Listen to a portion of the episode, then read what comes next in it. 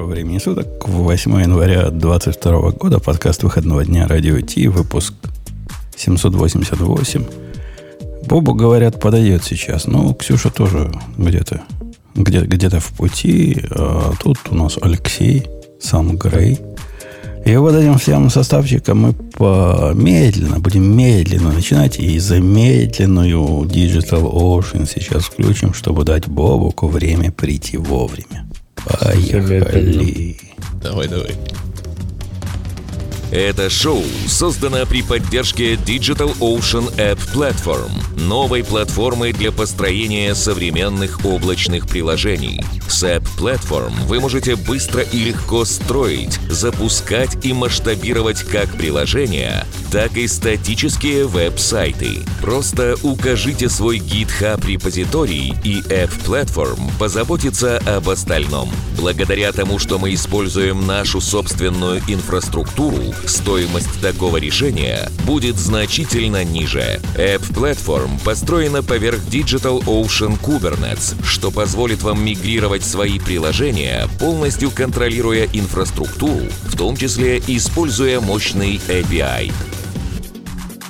Я, кстати, до, до начала выпуска тут занимался пристраннейшим делом. Последние, наверное, года три этим не занимался, а тут засучил рукава и решил заняться.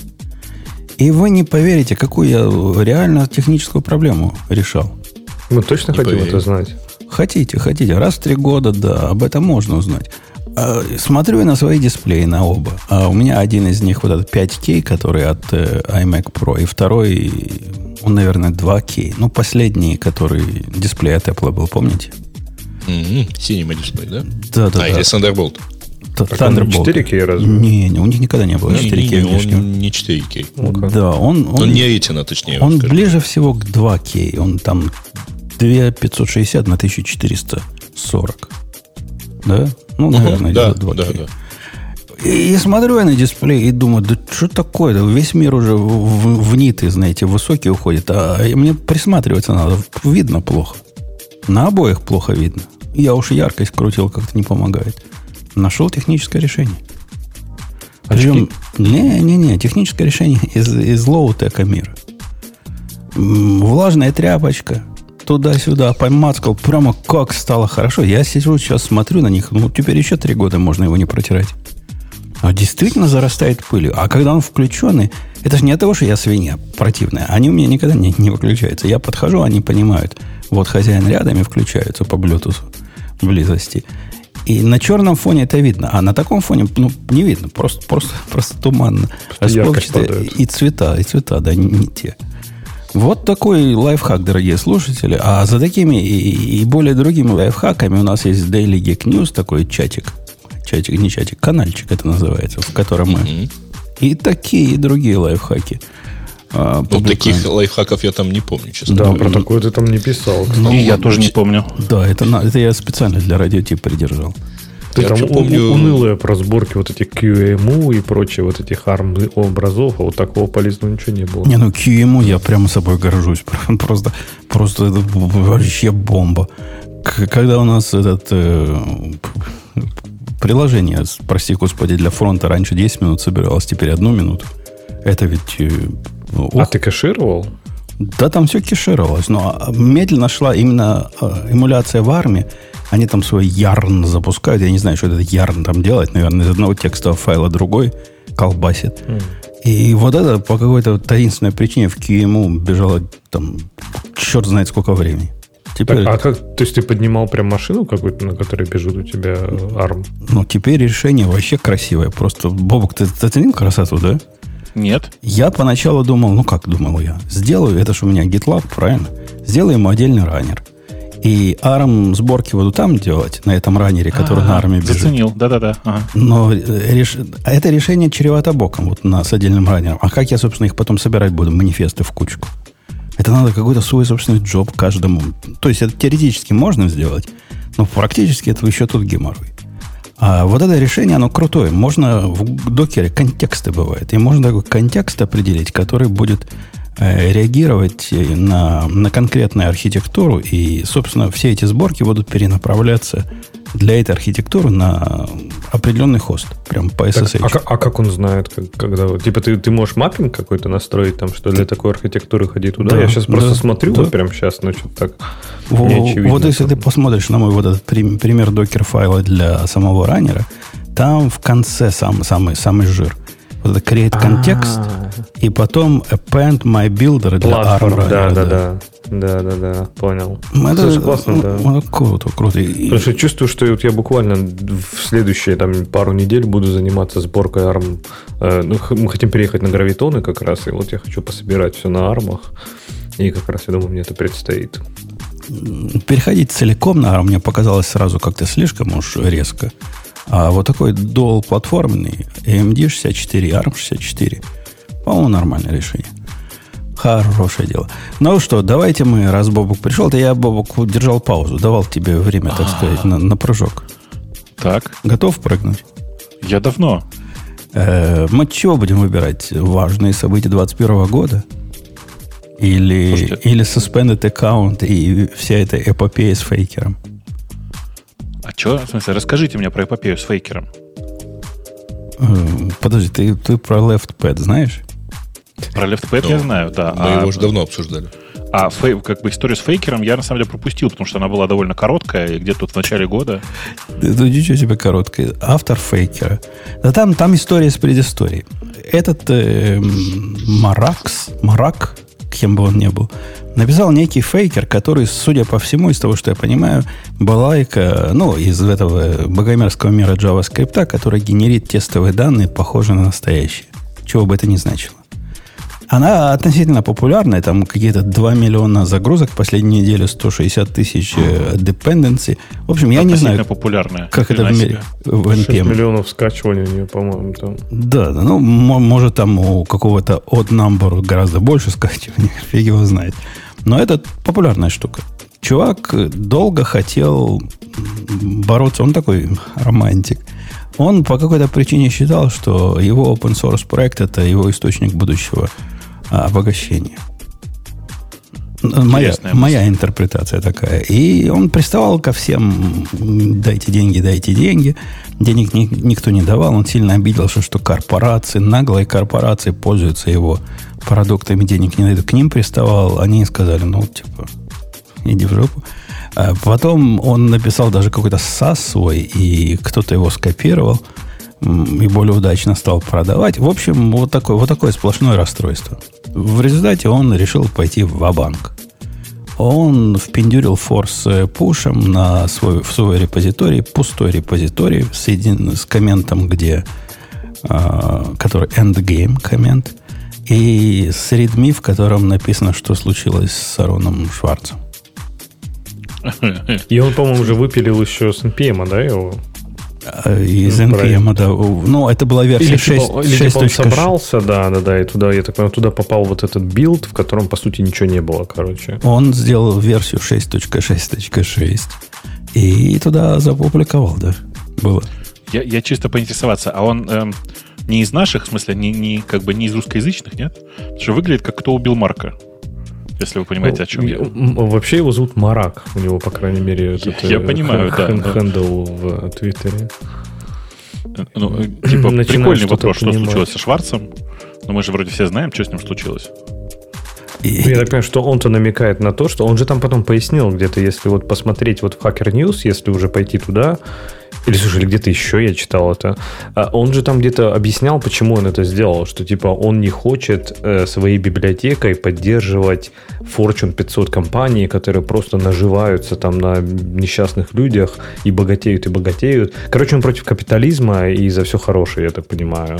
И вот он был, был против и так выразил свой протест.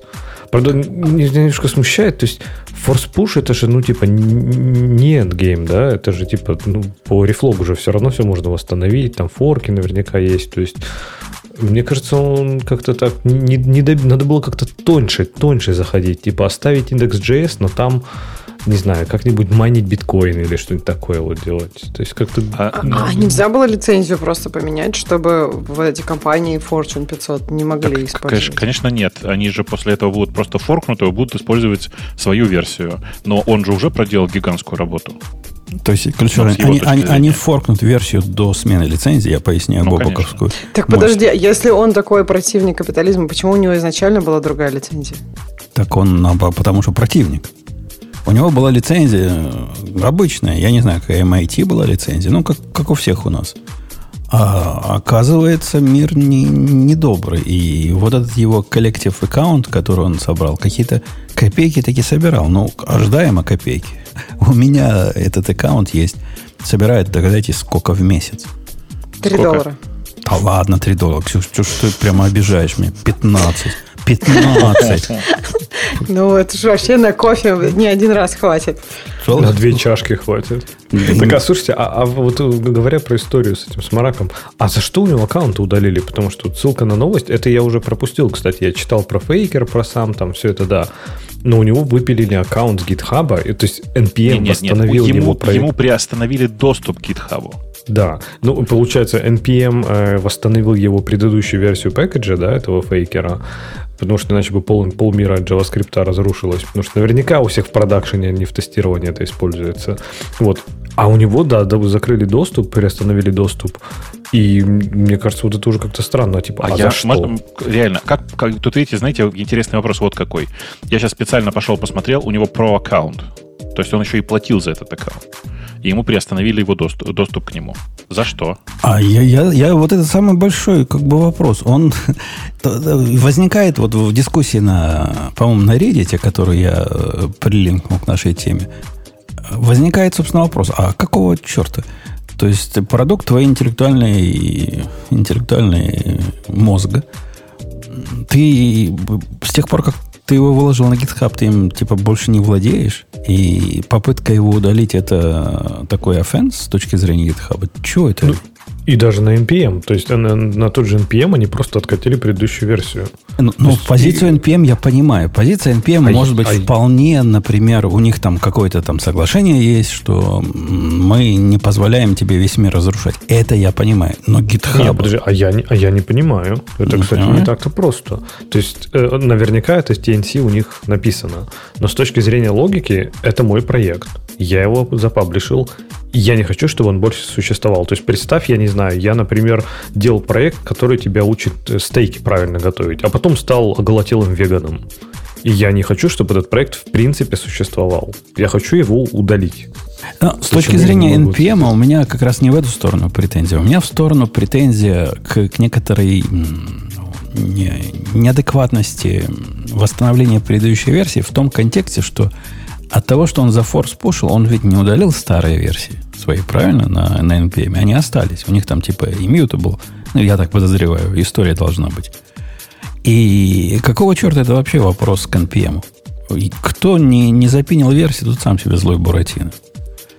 Как, чем это отличается? Вот объясните мне, как программист и программисту, от того, что я возьму какую-нибудь свою библиотеку, версии там 1.2.1, и версии 1.3.1 с наглой мордой сделаю несовместимые ни с чем изменения.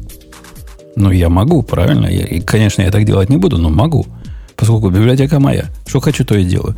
И вот теперь появилась на GitHub библиотека, которая ломает всем совместимость, поскольку я на 7 вер забил болт. Вот такая у меня религия, забивать болт на 7 вер. Но и почему за это не банить меня? Чем это действие принципиально отличается от действия просто удалить весь мой репозиторий? Подожди, но у него же эта библиотека никаких функций уже не выполняет. Но то, что забанили, это очень странно, я согласна. Они же разбанили, правильно? Или до сих пор он забанен? Сказано suspended. А, ну, смотрите, а кстати. комменты есть от гитхаба? Мне интересно. Там как-то... Это, это прямо не, не GitHub, это, это какой-то удар Microsoft был. И я читал, что это Microsoft, там что-то за... Ну, как по-майкрософтовски проблема решилась. Ну, понятно, лично Билл Типа против капитализма? А мы за... У Билла Гейтса прошивка чипа ломаться стала. Глючить, вакцина стала глючить. Да, не, ну смотрите, у них интересно там в комментах, опять же, я уж не знаю, можно ли принимать это за чистую монету, но там пишут очень интересную вещь, что действительно с точки зрения Terms of Service э, NPM, они в принципе, когда ты пушишь что-то, ты передаешь им полностью права на управление своими вот этими аплодами. То есть они действительно могут делать все, что угодно. То есть они могут откатить версию, поменять ее. Э, в общем, ты, по сути, им отдаешь права на управление вот этими своими аплодами. И это, конечно, как-то не, не очень хорошо выглядит. Погоди, и, а особенно в... если это популярная э, библиотека, то что, имеют право, наверное. Ну, типа, они могут туда рекламу ставить, правильно? Же имеют право. А, и поменять на, на майнер какой-то. А в вашем мире, Леха, в твоем экс-мире, где пакеты публикуются на Maven Central куда-то или, или еще в подобные места, ты думаешь, у них нет таких прав? Они, во-первых, пакеты подписаны чаще всего. То есть, типа, ты хотя бы можешь потом по подписи проверить, что maintainer его элементарно опубликовал. Никто не проверяет, конечно, но можно. Вот. А так, ну, чисто теоретически, ты имеешь в виду технически или организационно? По ну, Terms of Service я не знаю. Юридически они имеют право, допустим, убрать версию, которую они посчитали неправильной? Слушай, юридически, я не знаю, по-моему, таких прецедентов ни разу не было, чтобы, чтобы там типа Sonatype или вот Maven, чтобы что-то они сами поменяли. Я такого вообще ни разу не помню. Мне кажется, что это они бы на такое не пошли, я думаю. Смотрите, э, я в чате кидаю важную строчку, и это, конечно же, важный скриншот. Для тех, кто его не может прочитать, я вам сейчас расскажу. Э, пункт номер три в ТОСа гласит GitHub may terminate.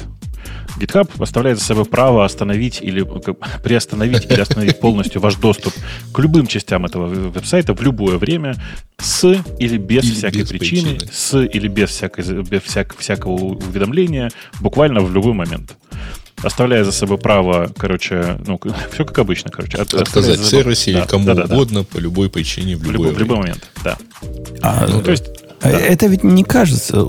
Это вот так, когда смотришь GitHub, вау, думаешь, ой, но поставим себя на место GitHub. А в нашем чатике мы оставляем за собой право человека забанить, потому что у него нос кривой, правильно? И нормально. Кажется, Слушай, нам это... Э, ты как бы справ, ну, но как бы... в любой момент времени ты можешь пойти на другой, как бы, на другой сервис. И, и тут тоже. Ну, тут, да, тут ровно такая же история. Но я здесь не об этом, а о том, что э, люди часто искренне думают, что GitHub это какой-то островок свободы. А там точно так же удаляют по DMCA, там точно так же банят, там происходит все то же самое, что в обычном интернете. И мы это Поэтому... не раз обсуждали, кстати. Ну, конечно. Ну, а вообще, что вы удивляетесь-то тому, что кто-то за чувака решил, что его, так сказать, деструктивные действия угрожают чему-нибудь, их надо откатить и управлять, управлять этим вместо него? Ну, потому что у нас есть какая-то иллюзия, Грей, что код, который написали мы, мы, собственно, его хозяева. Ну, и мы можем решать, что, продукт, что с ним... который правильно, продукт, который кто-то из нас сделал, тот, этот кто-то имеет полное право все решать, так сказать, относительно его судьбы. Конечно. Правильно? Конечно, имеем право так, решать. Гриш, скажи, пожалуйста, у тебя осталось э, твое мнение по поводу альтернативного App Store для Apple, для iOS? Конечно. В смысле, я, а, конечно, а считаю, Apple что... не имеет права решать, э, как нужно использовать ее продукт? Не-не, подожди, мне кажется, ты, ты, ты что-то путаешь с э, моим мнением. Значит, смотрите, GitHub не является, э, как это, продуктом для конечных пользователей. Это инструмент, который используют программисты для разных своих нужд. Э, и у него достаточно, на самом деле, альтернатив. И он не привязан, никак, никак тебя к себе, не, к себе не бандит, на самом деле. Хочешь, совершенно спокойно идешь на GitLab и живешь там. Или хочешь и вообще живешь, ну, давайте, какой пример привести, на SourceHub. Не-не-не, подожди. Говоришь, я не про GitHub. Я про сам факт того, что вот у чувака фактически забрали право решать судьбу его продукта. Он хотел его снести, а его откатили назад и запретили ему что-то менять. Нет, нет, смотри. Ты, ты как бы неправильно трактуешь понятие продукта. Продукт — это не его репозиторий и не его сайт. Продукт — это тот код, который он производит. С своим кодом он может делать все, что захочет, безусловно. Э, GitHub со своей стороны искренне считает, что продукт под названием «Мы здесь, предостав... мы здесь предоставляем доступ к каким-то там э, штукам, которые по большей части open source, и в случае с этим чуваком, э, это типа их продукт. И вот они в состоянии своим продуктом делать, что хотят. Не, это интересный, кстати, подход, Бобок. И я не думал на разделение вот между правами GitHub и правами индивидуума. Но какой-то как-то пахнет это все равно. Какой-то конфликт история здесь на стрёмная. практи- на что-то практике, левое, да? есть. Ну, смотрите, мы же, похоже, обсуждали в прошлом выпуске, или, не, в прошлом вряд ли мы там Оливье В прошлом обсуждали. никто не помнит, что обсуждали. Позапрошлом или когда-то, когда, когда Amazon выкатил вот этот патч, загружая класс-файлы, ну, чтобы починить Ага. Log4j в Java приложениях. То есть, чем это глобально? Это, это их сервис, это их сервера, это все. Они сказали, окей, мы все это починим. И мне кажется, вот здесь то же самое, что типа они такие, ну, нам так удобнее, нам так лучше, это наш сервис, и мы эту версию библиотеки откатим и там уберем, чтобы э, убрать там безумие автора. Мне кажется, это такое же самодурство, как и с Amazon, в случае с Амазоном. Слушайте, а по, по поводу самодурства. Я, я почитал вчера статью, я не помню, где я на нее напал, и жалею, что не добавил в наши темы, прямо зачитался. Чувак рассказывал, видели, не знаю, вы эту статью или нет, как он устроился в Amazon, поработал там 10 месяцев и ушел. Вот с точки зрения программиста, ну да, ладно, он программист на, на JavaScript, фронтендах всех, но почти программиста. А Как это выглядит изнутри Амазона? Прям картина реально душераздирающая. Вот, вот просто конкретно. Там прямо жесть. Он рассказывает, ну, интервью, как обычно, там прошел ТРП, про интервью, ну, понятно, да, говорить особо нечего. А вот когда он устроился, он описывает ситуацию, которую я даже не знаю, как, как вам пояснить. Но вот такой ультимативный случай, когда человек это болтик. И вот этот человек Болтик, он с точки зрения Болтика рассказывает, как это выглядит. Любопытно очень почитать. Посмотрите, по-моему, это на Hacker News было где-то на днях. И э, вот он пришел, ему сразу PM к нему пришел, говорит, хорошая PM была. Тетка такая веселая, с одной стороны, с другой стороны настойчивая, ну, все как надо для PM.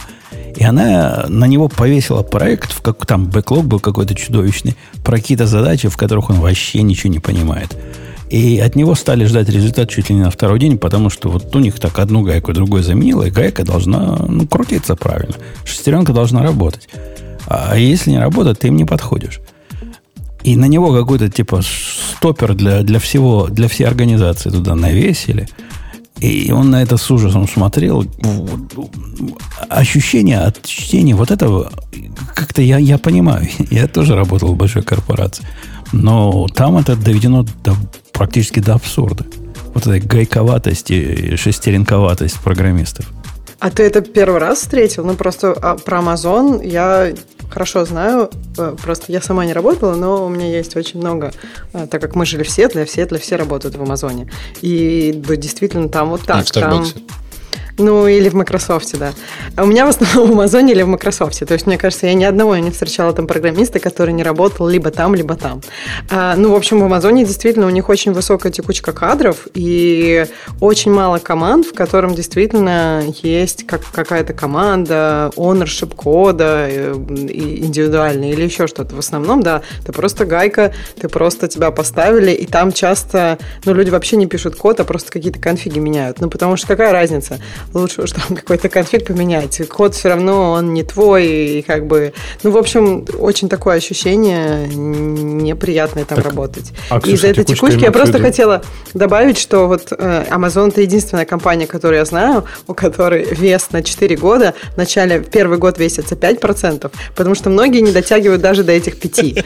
Люди, ну, у многих компаний весится просто по кускам, по кускам 25, там Ну, 25, равными, да, равными долями, да. обычно 20. И поэтому люди там в Амазоне просто все до года там как-то ужасно дорабатывали. Вот, вот бы чувак, наверное, потерпел еще два месяца, и все. А тут 5%, и люди теперь не, не терпят, если уж никак, а потом там 5, потом 15. То есть многие после этих 20% уже уходят через два года. Ну и дальше уже там больше. Ну, в общем, в Амазоне, но там есть хорошие команды. Как в любой большой компании, просто их очень трудно найти. Например, Kindle, все говорят, гораздо лучше, или э, AWS. Я так понимаю, что этот человек работал не там, не там. Не, по-моему, он в, в части, ну, судя по описанию того, что он делал, как-то с AWS связано было. А, ну, связано, это же не Мне значит, кажется, да. даже AWS -то уже, наверное, такой огромный, что там вообще... Да, но все равно внутри быть. самой организации там говорят как-то еще более-менее. Вот все, что связано с рекламой и самим магазином, вот это самые такие, там все быстро очень меняется, непонятно, что происходит, и там очень Про- трудно. Про меня это он нам тоже рассказал. Он за 10 месяцев, пока он... Он описывает Amazon как э, сборище как бы маленьких компаний, которые пытаются вместе как-то работать, и их э, коммуникация в основном через документацию происходит. вот таким образом, ну, там, да, есть специальные люди для кросс-командных коммуникаций, исходя из его объяснений. И вот за, за то время, пока он работал, здесь месяцев, и, судя по всему, он вообще ничего не понял из того, чего он делает там, поскольку понять невозможно было, он то ли то он кол был, то, то какие-то баги заливал, значит.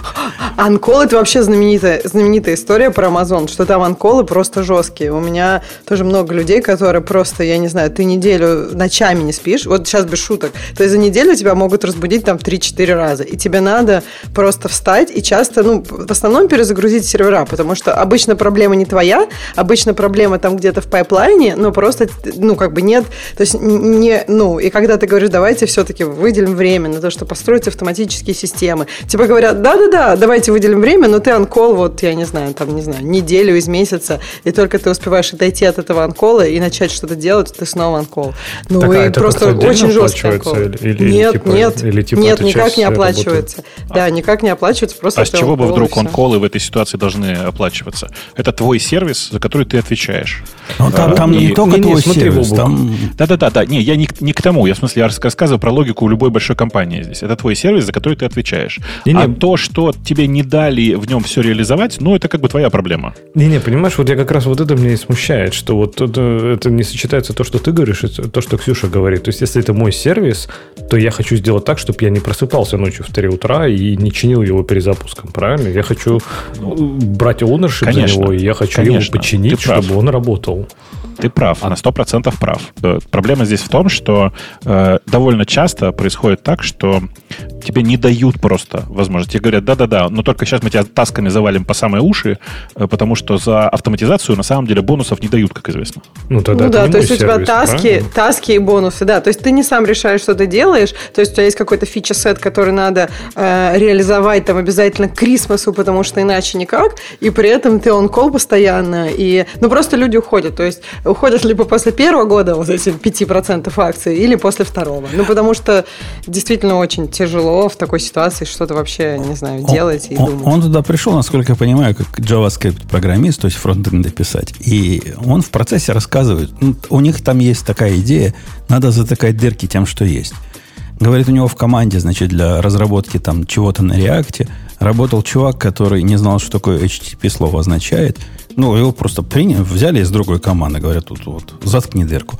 А он сам тоже со своей стороны рассказывает, как он переносил какой-то сервис, который на EC2 работал, переносил его, чтобы он в лямбде работал, как он изучал, как когнито работает. То есть, ну, вообще не, не, не, не своей области. Но ему как раз вот это расширение, расширение нравилось. Однако текучка там ну, чудовищная. То есть эти 10 месяцев, что он нам просидел, судя по всему, это чуть- ли не рекорд какой-то. За, за это время вся команда, там, PM ушел, за Там ним с- ушло... CEO, CEO стал, да, вот только к тому времени.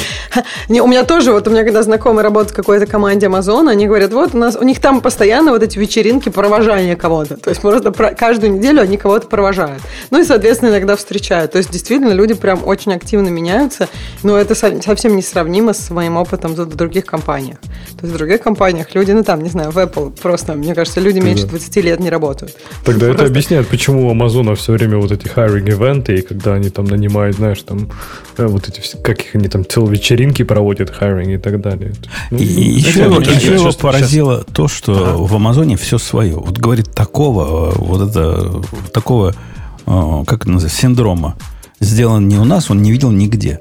То есть у них там свой собственный гид, свой собственный все, система тикетов, причем собственный на уровне чуть ли не в каждой команде что-то свое отдельное. И Подожди, а разве там не, ну, не так, что можно в каждой команде свое, и когда команды так, ну да, все изгаляются. Зачем и тогда, почему? не, не, свое, в свое смысле А, именно свое самописное. самописное, каждый пишет свой гид.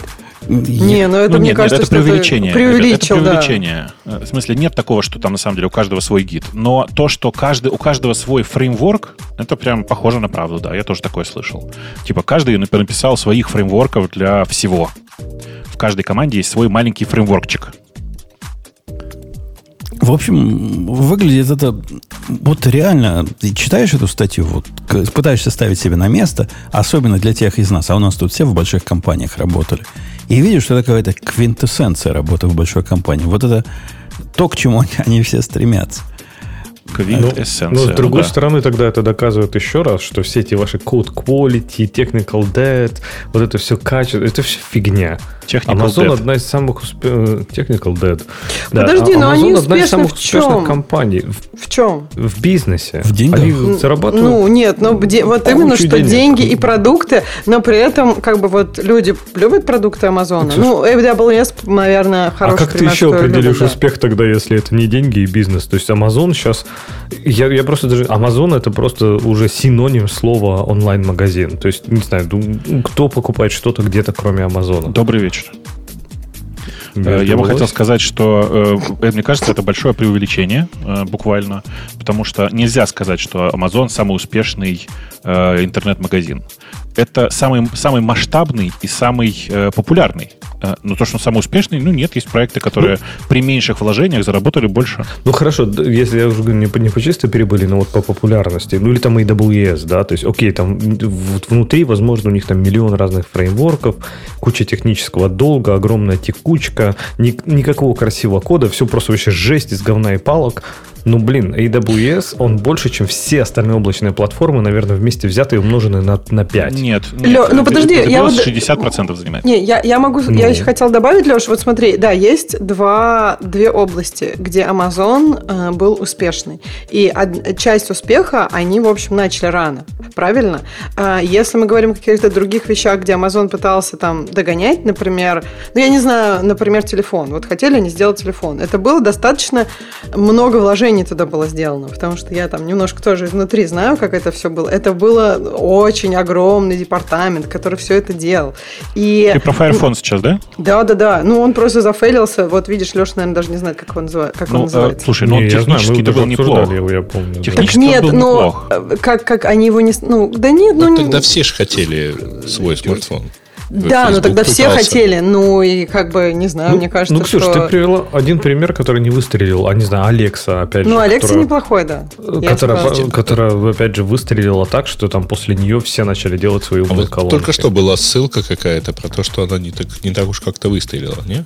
Подожди, а Где-то мне кажется, что вот Алекса... и Ты, ты считаешь, что сейчас Алекса до сих пор самая популярная в своей нише? Мне Да- кажется, что там ее подвинули немножко, а- Алекса рвет всех, как, как тузик грелку.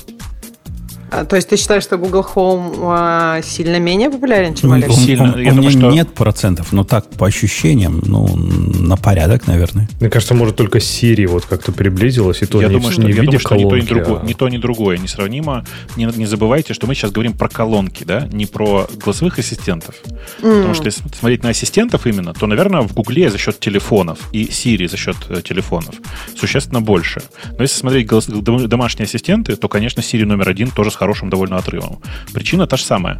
Очень рано начали. Они начали делать вот эти колонки сильно раньше, чем все остальные. Ну да, то есть Amazon... Да, да, да, про Алексу. Амазона классно получается. Иногда вот они начинают новый рынок, да, у них это получается. Но я, я тут согласна. Я согласна, что э, как бы я еще знаю про то, как у них работает внутри немножко магазин, э, в плане того, вот какая у них стратегия. У них стратегия очень похожа на стратегии, как они к программистам относятся. То есть все винтики, они просто покупают все товары. То есть там нет какой-то, не знаю, эксклюзивности или еще что-то. Они просто хотят, чтобы все люстры были у них, и как бы чтобы э, работники работали также вот на, на убой. Просто и выходные и так далее. Если ты не работаешь там... Ну, я имею в виду сейчас не программисты, а вот те, кто обеспечивают то, что магазин, что магазин показывает. То есть, по сути, да, к своим сотрудникам они относятся достаточно, ну, как бы не, не, не так уж их ценят. И при этом, да, у них все хорошо. Вроде ма- магазин живет и не, ну, как бы, не знаю, не Э, падает. Слушайте, а у нас, э, я, я на основную тему переведу, но близко к этому. У нас с прошлой темы, э, с прошлого выпуска была прелестная статья, где DoorDash заставляет своих разработчиков э, раз, заказы э, отвозить. Нет, не Ну, а- разработчиков, а всех Нет, вообще. Всех. Да Всю ладно, компанию. всех нас мало интересует. Вот эти, вот эти уборщики, когда разносят, ладно. Но нас, нас, богов, программистов, это, кстати, заставляют круто. возить. Это, кстати, Мне кажется, что круто. это очень Ну, разумно. заставляют Это очень оторваться здорово. и посмотреть в глаза своему пользователю. А Ну, не только пользователю в данном случае, а просто посмотреть на свой продукт наконец-то. Типа Да, заставить, заставить разработчика пользоваться своим собственным продуктом. Ну, мне кажется, это очень хороший Раз подход. в месяц. Да, да ладно, это, это какая-то дичь. Ну, Почему, почему Амазон это не дичь, когда ты пакуешь э, продукт, ну, пакуешь э, посылки? Если программист в Амазоне пакует посылки, то это еще хуже. Нет, нет подождите, в Амазоне ничего же... такого нет. Я такого не слышала, что в Амазоне программисты паковали посылки. Я, я Ни одного, слышал, я да. знаю, ну, десяток как минимум. Речь же не про то. Ну, например, смотрите, когда ты просто программист, который работает там, не знаю, на AWS, и тебя заставляют паковать посылки, я знаю, что так не происходит, но возьмем это как утрированный гипер гипертрофированный пример. Это странно. Но если ты человек, который работает над оптимизацией процесса упаковки посылок и, например, работает над автоматизацией склада, то побывать на складе прям конкретно полезно. Побывать на складе Подожди, это знаете, не то, меня что смущает? Чуть-чуть. Дайте я... Вот мне кажется, в DoorDash э, все-таки это же ориентировано, ну, большая аудитория это те, кто как раз заказывают товары. И я не понимаю, почему программистам не дают просто какой-то, не знаю, ну, не, допустим, какой-то бонус денежный, ну, не бонус денежный, а де, какую-то деньгу маленькую внутри приложения, и чтобы ты, тебе нужно было заказать товар. Потому что вот это вот, ну, главная так, аудитория, же, Ксюш, те, кто заказывает товар гораздо больше, и важно, насколько, чтобы... Насколько ну, я знаю, дорогая, так, там так уже и сделано. А, там, нет, там нет офисной еды, но есть э, эти самые бон, ну, не бонус, вот а баллы вот, на заказ еды. Ну, вот это, мне кажется, классно, потому что ты попробовал свое приложение, даже если ты серверный разработчик, блин, ну ты видишь, что медленно. Но, Тебя Ксюш, это раздражает, это, и ты как бы... Ребят, вы понимаете, что DoorDash, Uber и все прочие подобные курьерские фирмы – это два продукта один для я понимаю, да. а другой я, для курьера. Нет, я с тобой абсолютно согласна, конечно, ну. но давай кого больше. То есть я могу... Ну, то есть я не против... Мне кажется, может быть, и надо и то тоже тестить, но просто можно пореже, Слушай, например, обоих больше, полгода. чем программистов. Вот, вот представьте себе программистом, программистом ну, который внутри DoorDash пишет систему, я не знаю, мониторинга микросервисов, который отслеживает tracing. И вот что этому программисту скажет э, опыт поездки на автомобиле и доставки еды? Объясните мне, я не понимаю. Не, это не про Том Путун. Я к тому, что еще Ксюше хочу ответить, что вот как раз, да, то, что Грей сказал, что есть две стороны этого, да, ты говоришь, как, как клиента это одно, но есть же вторая большая часть, как доставщика, например. То есть я, я приведу пример из жизни. Мы когда-то работали с э, компанией, которая занимается, ну, доставками условно, да, развозкой. И был у программистов, это мой любимый пример, а программист это собирательный образ, это что, гендерно-нейтральный собирательный образ тех людей, которые работают над продуктом. Решили классную идею. Давайте сделаем, чтобы быстрее продукты уходили к людям, чтобы устроим автоматическую систему, чтобы все доставщики в 9 утра покидали склад. Вот, чтобы покидали. Сделали, отлично. Все, все доставщики покидали в 9 утра. Потом мы пообщались с доставщиками и даже с ними поездили на фургонах. Они в 9 утра выезжали со склада, и полчаса стояли снаружи, разбираясь спокойно со своими заказами, планируя график и так далее. То есть они физически выезжали со склада и ждали снаружи, потому что это было невозможно для них, в принципе, вовремя выехать на, на смену. Вот эта разница. Вот для этого нужны программисты в поле, чтобы понять, что ваши безумные бредовые идеи, они не работают с реальными людьми. Вот для этого и надо выгонять всех э, на доставку. Ну, а почему всех? Почему вот это метлой всех? Не всех, хорошо. Всех этих мониторингов, да пусть сидят там у себя в пыльном углу и пишут свой мониторинг. Я ну, тоже не понимаю, Леш, а зачем? Мне кажется, это просто неэффективно, если мы выгоним всех. Просто, ну, должны, то есть, как бы есть программисты, есть люди... Слушайте, вы, ну... сейчас, вы сейчас странно мне говорите. Вы сейчас говорите, что надо не, не всех заставлять пользоваться собственным продуктом. А мне Нет. кажется, что всех надо заставлять ну, пользоваться Ну, у продукта же есть всегда две стороны, как Грей сказал. Ну, вот у доставщиков, например, есть две стороны. Есть та сторона, которая пользуются, ну, несколько раз больше людей. Вот этой стороной, мне Нет, кажется, и надо у, эту У сервиса есть два продукта. Да мы, мы, мы поняли, мы поняли. Они предоставляют двум, э, предоставляют услугу двум сразу э, людям, курьеру и тому, кто э, употребляет, так сказать. А ну, это понятно. А вы, вывод из этого какой? Ну, соответственно, а если у тебя несколько продуктов, ты э, правда должен пользоваться всеми ими? Чтобы понимать, как они себя ведут. Наверное, те люди, которые пишут продукт для курьеров, должны э, попробовать себя курьером. Те люди, которые пишут продукт для пользователей, должны попробовать себя в доставке. Тогда будет логично. Просто если мы наоборот делаем, то, ну, как бы, окей, я пишу для курьеров, да и мне пофиг на это приложение, потому что я каждый вечер DoorDash заказываю. И наоборот, да, я, не знаю, пишу, заказываю DoorDash, но, там, не знаю, попробовал себя курьером. И, и что? Это, это какой-то какой абсурд. Вы не несете, простите за мою прямоту, вы несете какой-то абсурд. И, а если я пишу программу для посадки спутника на Луну. Мне надо слетать с космической экспедиции. Что за чушь? Нет, ну побывать Жень, на космодроме тебе точно стоит. Жень, ты, то есть, Или я правильно понимаю, что запуске. сейчас, ты сейчас ты вот что говоришь, что люди, которые делают автомобили, не, вообще не должны даже думать о том, что водить автомобиль, да? Ну, И автомобиль... ездить в них тоже нельзя. Нет, это такая же история же, не надо передергивать. Сейчас ты про спутник специально выбираешь крайний корнер-кейс, как бы. А, я сейчас вот что пытаюсь сказать, что э, как бы ты не, не, не- как бы не отговаривался, правильно, когда разработчик э, пользуется своим продуктом, так ведь? По возможности. Ну, по возможности. Нет.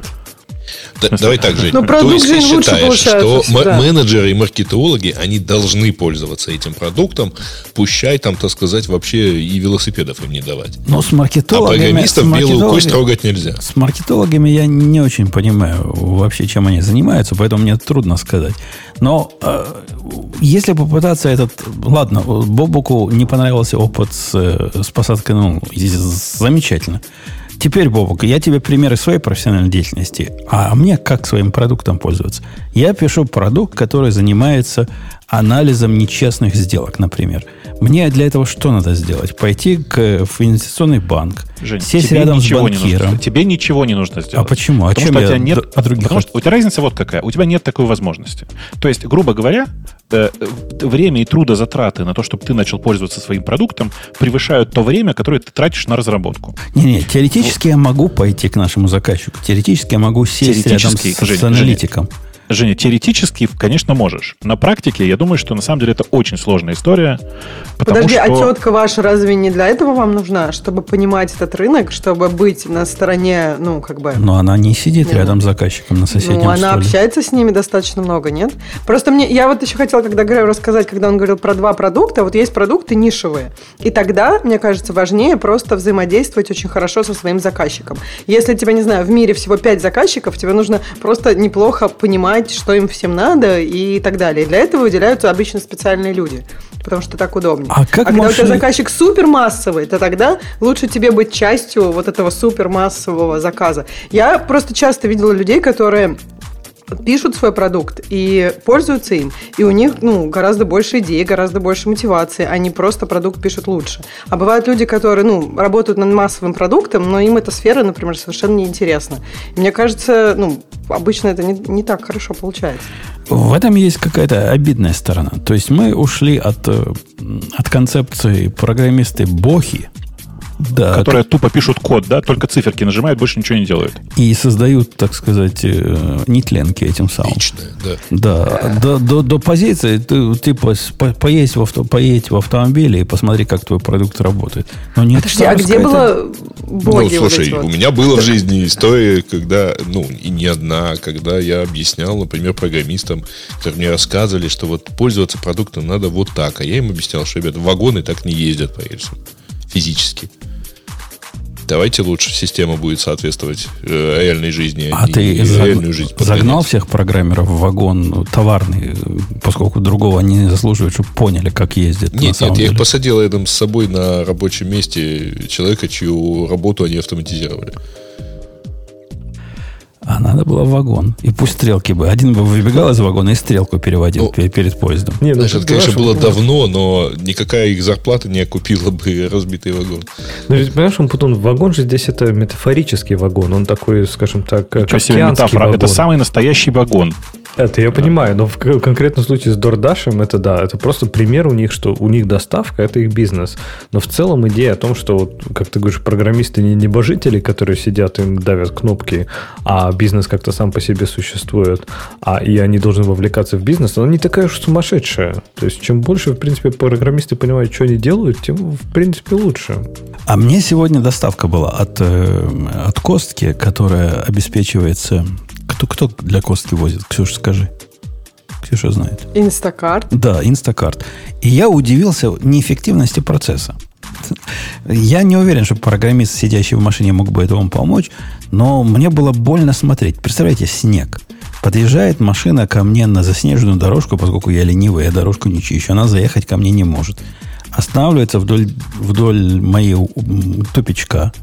И мелкая, субтильная тетка руками тяжеленные вот эти упаковки воды несет. Один раз бы упаковку принесла. Я потом в дом заносил, устал. Она, значит, через весь фронт-ярд несла это. Второй раз как-то у них не продумано. Ну, надо санки, например, придумать, чтобы зимой на них нагрузить, и вот это все. Или тележку с колесиками, если летом. А, а почему? А потому что программист не прописал, что нужно санки. Ну, программист Мне виноват. кажется, так бы просто- он тебе про- прописал бы, что ты нажал кнопочку, у меня заснеженная дорожка, я ленивая русская свинья. Не печись. Да нет, просто мне кажется, эта индустрия очень быстро меняется, и тут, ну, как бы действительно, например, я расскажу пример про неэффективности у нас, что раньше Amazon мог доставлять до двери даже в апартментах. Ну, потому что посылок было мало, и поэтому один человек мог быстро там пробежать и всем доставить. Они, кстати, с тележками. А сейчас посылок так много, что просто если этот чувак будет всем до двери доставлять, он вообще посылок не доставит. И поэтому они просто начали сваливать их внизу. А внизу их воруют.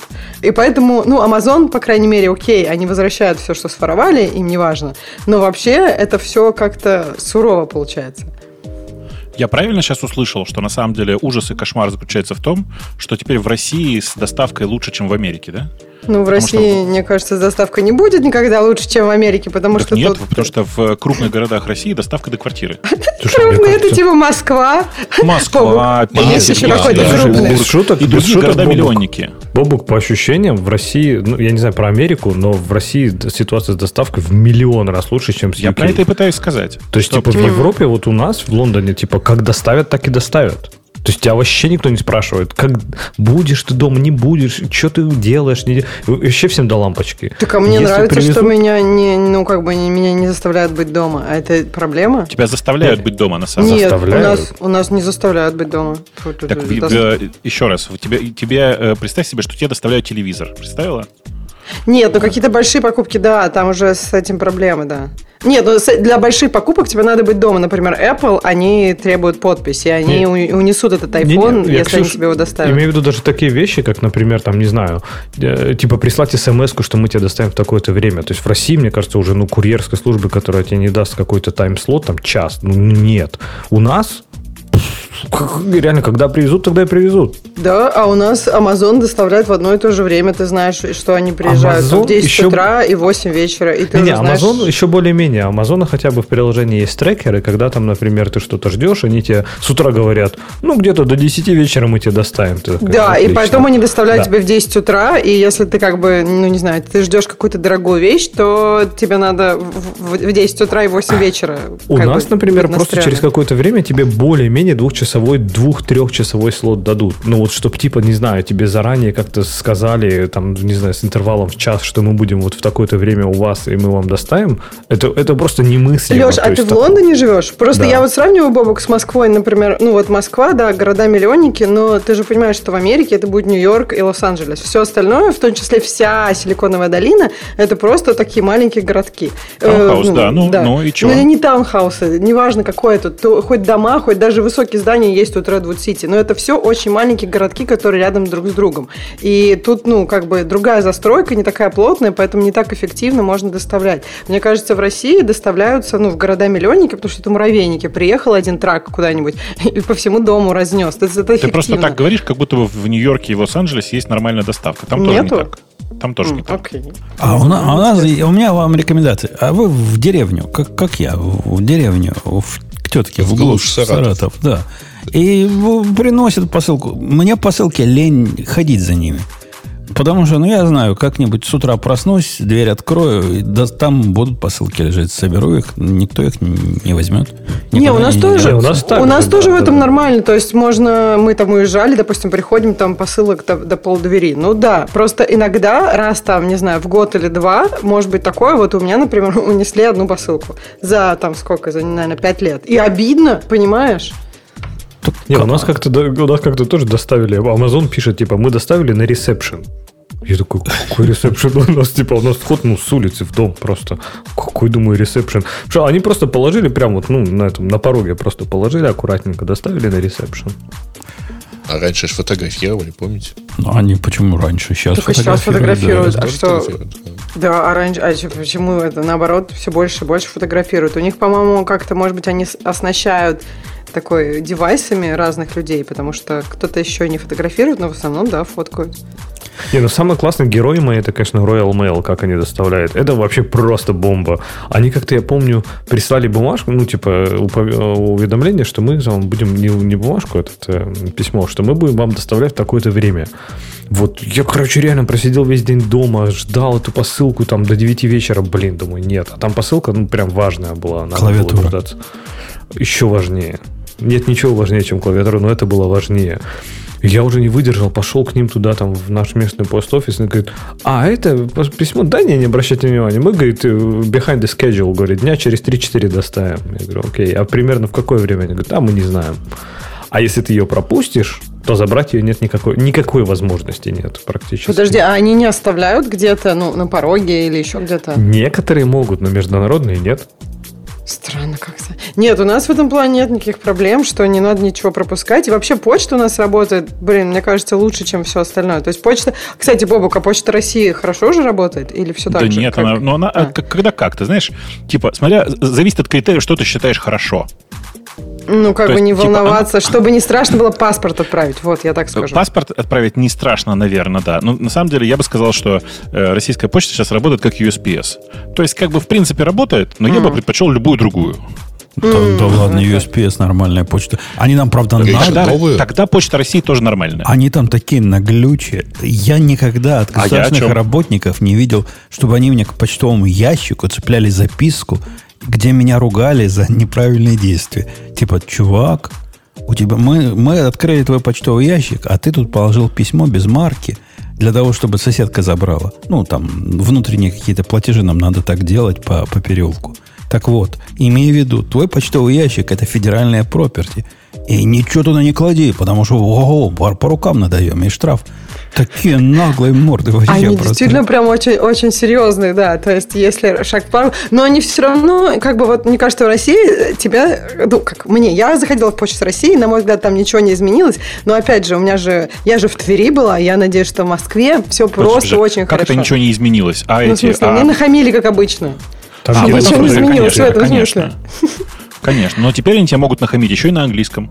Да а, ладно. В каждом отделении говорят, есть теперь как минимум один человек, который говорит по-английски. Который да ладно, я... хамить по-английски. Fuck you very much. Попробуй, Не знаю. Я, я, я на самом деле зачем зашла? Мне нужно было там кое-что отправить по России и узнать, сколько посылка стоит в Америку. И, в общем, узнавание, сколько посылка стоит в Америку, растянулось там, что на мне еще вся очередь хамила. Потому что, я не знаю, может, они, конечно, на английском теперь говорят, но сколько стоимость посылки с конкретным количеством грамм до, до Америки идет, им было очень сложно узнать. Не знаю, что уж у них там. А ты не задавай вот. такие вопросы провокационные. Прям, вопрос такой прям очень сложный. Прям, просто узнать сколько. И, конечно, на сайте у них тоже нет никаких способов узнать это. Ну, по крайней мере, тогда не было. Может, сейчас уже Слушайте, все а как по-английски будет? Мужчина, вы ничего не видите? У нас обед. А почему мужчина? Я же не мужчина. Дед, ну... Тебе бы сказали дама. У вас еще говорят дама, дама Бубок? Да, госпожа, нет? У нас дама. Леди. Леди? Нет, мне кажется, женщина, они бы сказали, я думаю, не как-то так. Женщина, вы что, не видите? А вообще еще классная тема, кстати, вот тоже в чатике тут я обсуждают про пересылку документов. Я не знаю, как в Штатах, но у нас, типа, любимая тема это отправить все, что у тебя есть по почте. То есть, типа, документ, ну, тебе, тебе нужно отправить паспорт, чтобы получить права по почте по почте отправить В Америке паспорт. то же самое тут. Нет, в Америке, я помню, когда мы приехали и когда получали права, и нам такие, ну, все, мы такие, когда еще раз приходить, там забрать права, они такие, мы вышли вам по почте. Мы такие, как по почте? Нет, не надо. Они такие, это единственный вариант. Когда и, тебе ну, присылают, это одно, когда ты должен отправить свой, свой паспорт а по почте, разница? вот тогда стрёмно. Ну, типа, если Почему? не получишь права, то окей, но если ты, ну, если не потеряет твой паспорт, то это прям а-та-та. Тут же есть такие темы, я помню, в канадскую визу делать. Ты отправляешь свой паспорт на полгода куда-то там в левое место в Канаду, и они тебе, возможно, через полгода пришлют твой паспорт с визой. Ну вот, и так, никаких, так, тоже бывает. никаких копий не принимают. Почта вообще в эту сторону сильно замороченная. Я помню, когда сделал вот эту натурализацию, и дают такую, типа, святую бумажку, что ты настоящий гражданин Америки. И вот, чтобы получить американский паспорт – какой-то корявый мексиканец берет мою бумажку. Я говорю, чувак, ты уверен, копию делать не надо? Я тут 18 лет работаю, я знаю. Сгинает пополам. Она такая с печатями. Там, Это на почте все было, На да? почте все при мне. Посылает, говорит, ну, не, не морочься. Когда-нибудь придет обратно. Ну, реально пришла обратная бумажка и паспорт. Как и мексиканец. Да. Наконец знал свое дело, видимо. Они Такой очень, таки, очень ретро. Очень ретро. Они такие на расслабоне, да. Тут все как-то вот прям отправить документы нормально по почте, придет. Мне понравилось, Слушайте, когда а... в чате написал, детей на лето к бабушке по почте отправили. Мне кажется, вот ну, это так, да, так, это так куда, было... куда надо стремиться. Нет, так, так же было когда-то, там, Чуваки. лет сто назад. Отправляли детей по почте. В Америке. Так вот, к, вопросу, к вопросу о ретро. Э, я тут на, э, на выходных посмотрел на текущее состояние всего, что происходит с IRC. И с, с удивлением и ужасом должен констатировать, что э, как бы пациент скорее жив, чем мертв. Э, выпускаются новые RC-сервера, люди разрабатывают новый протокол, в смысле RCV3, и вот это вот все э, дорабатывают. Э, и, типа появляются свежие клиенты, которые, некоторые из которых прямо хор- хорошие, ну, в смысле, визуально хороши. Э, то есть прямо как бы цветет и пахнет. И в этом смысле, слушайте, такое ощущение неприятное, должен заметить, что э, как ты ни крутись, э, RC нас всех еще переживет. Потому что, знаете, как бы я периодически говорю, ой, надо всем на Matrix бежать. Но если честно, клиенты ARC, которые сейчас есть, лучше, чем все, что есть для Матрикса. То, что мы до сих пор пользуемся протоколом 70-летней давности, который посылает наши письма, говорит, что ERC всех переживет. Я, кстати, X, X, вокруг XMPP видел, вокруг Джабера видел какую-то активность в последнее время. Там, там ново, ново началось, да, заново да. началось, правда. Да, все, все хорошо забытое старое теперь новым становится. Ну, это, не, меня просто удивляет, хрен с ним, что протокол развивает, это как раз ерунда.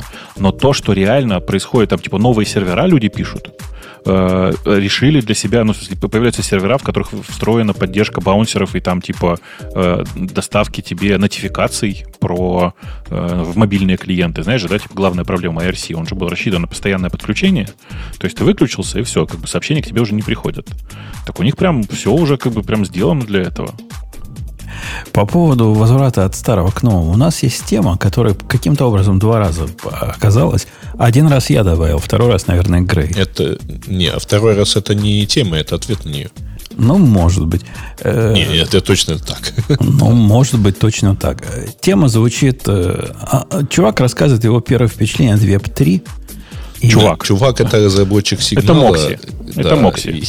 Которого мы уже обсуждали пару Ну, вам, вам это Мокси, мне, мне это чувак. Э, так вот, он тут рассказывает про веб Жень, Жень, прости, прости, я тебе напомню сейчас, кто такой Мокси. Так. Помнишь, одно время все пользовались э, э, в ППП, в, в, как бы в Triple P, использовались, использовался MS Chap, помнишь? Ну, даже я помню. Помнишь? А потом все перестали, помнишь? Потому что его взломали и прям разобрали по кусочкам и доказали, что в современных компьютерах этим пользоваться уже невозможно. Не помнишь такую историю? Так вот, это был Мокси. Который, Мокси, который сделал или который, который, который разобрал все, да. А. По-любому. Это хорошо, на самом деле. Это ж было мучение его собирать под Linux. Видимо, видимо, чувак популярный. И он написал статью, в которой много слов. Э, я понял, что такое веб-1. Ну, я давно живу помню, да, веб-1 это когда у нас был вот тот самый настоящий веб, когда каждый хостил свой сайтик и вот это все. И, и веб был набор, собственно, то, чем веб и, и подразумевался быть. Под веб 2, насколько я понимаю, он имеет в виду нашествие соцсетей. Да. UGC. Ну, нашествие, нашествие да, всего UGC, вокруг UGC. Да, да, да, да. Типа а, Web 2 это вся история про UGC. А, по, а это не он понимает, это все так понимают. Да. Хорошо, я, я рад за всех. Я, я просто в танке. А про Web3 расскажите. Web3 это как-то с, с, как-то с биткоинами связано, я знаю. Не, с биткоинами конкретно это никак не связано. Это связано с... Да, с криптой тоже не связано, на самом ну, деле. С крипто. То, то, то нет, наверное. Типа, Web3 это идея, в то, главная идея Web3 заключается в том, что нужно отказаться от централизации централизованных э, серверов и всего, что с этим связано. Типа, э, это подход к интернету, в котором, ну давай так, если сильно упрощать, каждый клиент сервер. То есть это как Web 1? Это как Web 0, знаешь, как, как во времена до веба. Но при этом все это, так как это все в современном мире сильно связано, в смысле, это все штуки, которые сильно провязаны друг с другом, то получается совершенно новое представление о том, как должен веб выглядеть. Типа, давай для простоты какой-нибудь возьмем что, что-нибудь такое понятное. Эм, как в Web3 ну, например, сайтик Radio T будет выглядеть? И хостится. Ой, ну тут, тут, тут все очень просто. Будет какой-нибудь, какая-нибудь типа блокчейн-штука типа IPFS, э, в которую ты будешь постоянно пушить э, свежую версию сайта, э, а у тебя будет какой-нибудь конкретный адрес в, в этом блокчейне, в котором, в который ты будешь периодически публиковать новые, ну, типа изменения, указания на новый э, блок, в котором хранится твой сайт. А, но тут вся, да, но типа, но вся прелесть тут в том, что нет единого центра, понимаешь, да? Ты можешь в любое место прийти, обладая своими ключами, в любом месте опубликовать это, типа нужное тебе обновление к сайту и получить тот же, тот же самый эффект. Погоди, ты, ты, ты, ты вот, Бобук, ты ведь не хипстер, да? Ты из нормальных пацанов. Ты Я мне хипстер. реально говоришь, что вот для этого всего надо блокчейн, да? Не, не, но блокчейн и, же здесь не... Смотри, смотри здесь, здесь идея блокчейна, идея блокчейна здесь вообще как бы сбоку просто. Блокчейн здесь реально сбоку. Okay. А, зачем здесь... Почему здесь именно блокчейн используется? Потому что это самый простой на самом-то деле способ э, как бы обеспечить децентрализацию. То есть давай пойдем с самого начала, да? Вот типа... Э, в, давайте откажемся от концепции логин и пароль в среднем. Давайте будем говорить, что у нас есть публичный приватный ключ. Нормально? Ну, окей. Вот. Представь И себе, это станет тебя... Web 3? Сразу? Ну, ну, сразу Web 3 это не станет, нет. Э, в чем здесь идея? Идея в том, чтобы перестать везде э, светить э, какие-то свои identity, а использовать прям, ну, я не знаю, ты можешь каждый раз генерировать себе новую identity и пользоваться. Это с одной стороны. С другой стороны, э, когда у тебя идентификация чего угодно происходит, э, по сути, публично-приватным ключом, ты э, дальше начинаешь как бы делать всякие волшебные штуки. Например, ты можешь завести себе, ну, я не знаю, давай бложек какой-нибудь завести, да, в который, который будет устроен так. В любом конкретном месте, где бы человек не получил сообщение, подписанное твоим ключом, он знает, что это ты. Логично? Для этого тоже блокчейн пока не нужен. Ну, я не знаю, ты можешь в любой твиттер куда-нибудь фигачить свои сообщения. Если человек эти сообщения там находит, в, в любых твиттерах, э, и, и это сообщение подписано твоим ключом, вероятно, это ты. Ну, вот как бы так, так жизнь устроена. Погоди, ты, ты хочешь сказать, что Web3 это про криптографическую стойкость информации, что ли? Нет, Web3 это про э, то, чтобы не зависеть от, например, от Твиттера при, э, как это сказать, при постинге сообщений. То есть, типа, э, э, в, веб, в Web 3 э, социальные, социальные сети устроены таким образом, что ты не можешь заблокировать участника этой сети. Ну, подожди, все равно же есть кто-то, кто владеет, ну, там даже Нет. 51% все равно же остается возможным, правильно? Ну, вообще, во-первых, во-первых, ты, ты ну, как бы у тебя представление о современных блокчейнах примерно 8-летней давности. Ну, хорошо, но смотри, а, тогда другой вопрос. Да. А как, ну, вот представь, допустим, даже сейчас, если я хочу полноценно там у себя там биткоин wallet, да, сколько на 50 с чем-то гигабайт, почему да, ты все хостить? к биткоину-то приходишь? Ну, например, ну, то есть, если я хочу полноценный блокчейн, чтобы это было действительно децентрализовано, я должен у себя хостить все. То есть, Смотри, весь интернет нет, это должен не будет Смотри, жить у меня. Нет, это не так. Еще раз, нет, это не так. Даже в, случае с блокчейном, да, в случае с биткоином, тебе, тебе нужно иметь полный блокчейн, то есть вот эти 50 гигабайт, о которых ты говоришь, только в ситуации, если ты зачем-то хочешь открутить назад все транзакции. На самом деле тебе достаточно иметь, типа, последних, ну, я не знаю, 10, 10 последних э, узлов для того, чтобы в, этой, в, этой, в этом блокчейне, для того, чтобы нормально, полноценно функционировать. Бог, а ты не описываешь какой-нибудь гид э, с глубиной 10 сейчас? А это, это оно и есть. Ага. Это оно и есть. Ага. Гид, то, то, то, то, то есть в этом гите, случае это блокчейн. На гите, в принципе, на гите напишем э, так, распределенный веб. Конечно, конечно. Бубук, я, я, может, конечно, туплю, но я что-то тогда не понимаю. То есть, если у тебя нет всего снапшота, да, у тебя, представь, есть 10 последних. Так. И, например, у тебя последний в твоем там локальной копии говорит, окей, мой предыдущий хэш, там хэш такой-то. Но вот этот кто-то должен хостить полностью, правильно, вот эту всю ну, штуку? Кто-то обязательно должен, да. И этот кто-то... Причем не обязательно тебе... полностью ведь. Как... Кто-то ну, может да. хранить первые, первые тысячу, кто-то кто потом вторую, да. кто-то тысячу, третью тысячу, да. Ну. Но тем не менее, а разве не, не, у них не будет возможности атаки через то, что тебе под твоим вот этим хэшем подсунуть все, что они считают легитимным, и переписать ну, историю? Ну как? Ну нет. Подменить, как ты это себе представляешь? Под, подменить весь остальной чейн, начиная от твоих 10 блоков. Ну, э, ты понимаешь, что нужно будет подменить его практически у всех. Ну, не у всех, а у конкретного одного провайдера. И если у тебя нет proof Какого провайдера? Правильно? Нет никаких провайдеров. В этом же ну, вся кто-то фишка, же будет хостить это, это, это Так в этом данные. весь прикол, что в, идее, в идеале никто. То есть мы Federation устроим вовсю. Конечно. Типа вся, вся концепция Web3 в этой ситуации в том, что нет никакого провайдера. Хорошо, а кто будет, а, как, а, а на основании чего будут тогда майнить? То есть Proof of Work не подходит, правильно? Иначе все это Блин, ну почему здесь майнинг вообще, я теперь пытаюсь а, понять. А кто блоки-то будет выпускать? ну, в смысле, блоки выпускают те, кому надо. Например, есть, эм, эм, я не знаю, какой-то Steamit, да, это типа система, которая, по сути, на блокчейне строит систему распространения контента, то есть блоговую платформу. Там блоги выпускают, там блоки выпускают, грубо говоря, хосты, которые хотят эм, побольше, сейчас как бы, как бы сформулировать-то, побольше постов прямо сейчас выпустить. Так не больше ли у них влияния у тех, кто выпускает эти блоки? И не могут ли они подменить прошлое? подменить прошлое они не могут, потому что в тот момент, когда это прошлое уже произошло, оно разошлось по всем другим участникам блокчейна. Так а ты говоришь, никто не хранит. Не, я не говорю, что никто не хранит. Я говорю, что Леша конкретно не обязан ничего хранить вообще для того, чтобы этим пользоваться. То есть если... Леша главное... Подожди, в этой статье про это написано, что есть... если все Леши не хранятся своими мобильными телефончиками, то получается, что хранят какие-то там, он говорит, два провайдера. И вот эти два провайдера, а, ну как бы, что их останавливает от того, что Это хорошая прошлое? теория. Тут не надо забывать, что Мокси это чувак, который, ну, шифропанк, это чувак, который параноик. Э, и он совершенно правильную вещь говорит, что а как я могу убедиться, что кто-то вообще эту историю хранит. Но тут есть интересный важный момент, что, ну, как бы, система же динамическая, да? И, э, по сути, если ты хранишь последние 10 узлов, на самом деле ты хранишь приблизительно, ну, давай, в случае с биткоином, ты, типа, давай, по, там, по норме, типа, э, происходит э, подписание одного узла в, типа, в 19 минут. Примерно в 19-20 минут. То есть ты, храня последние 10, ты хранишь информацию за последние 3 часа. Храни последние 100. И это значит, что никакую историю за последние три часа, за трое суток никто переписать не сможет. Храни последние 10 тысяч. В чем проблема? Так если каждый будет хранить последние 10 тысяч или последние все, то получается, что у тебя вся идея того, что каждый может хранить по чуть-чуть, уже не работает.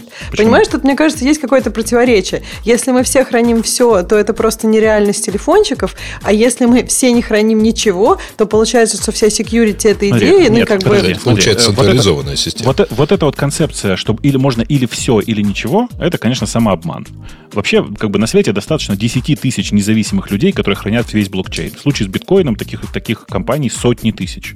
Таких людей сотни тысяч, так. которые хранят зачем-то весь блокчейн. Никто Но даже не знает, помимо, зачем. помимо сториджа, мне даже интересно все-таки вот по поводу майнинга. То есть представь, вот, например, ты хочешь опубликовать новую версию сайта Radio T.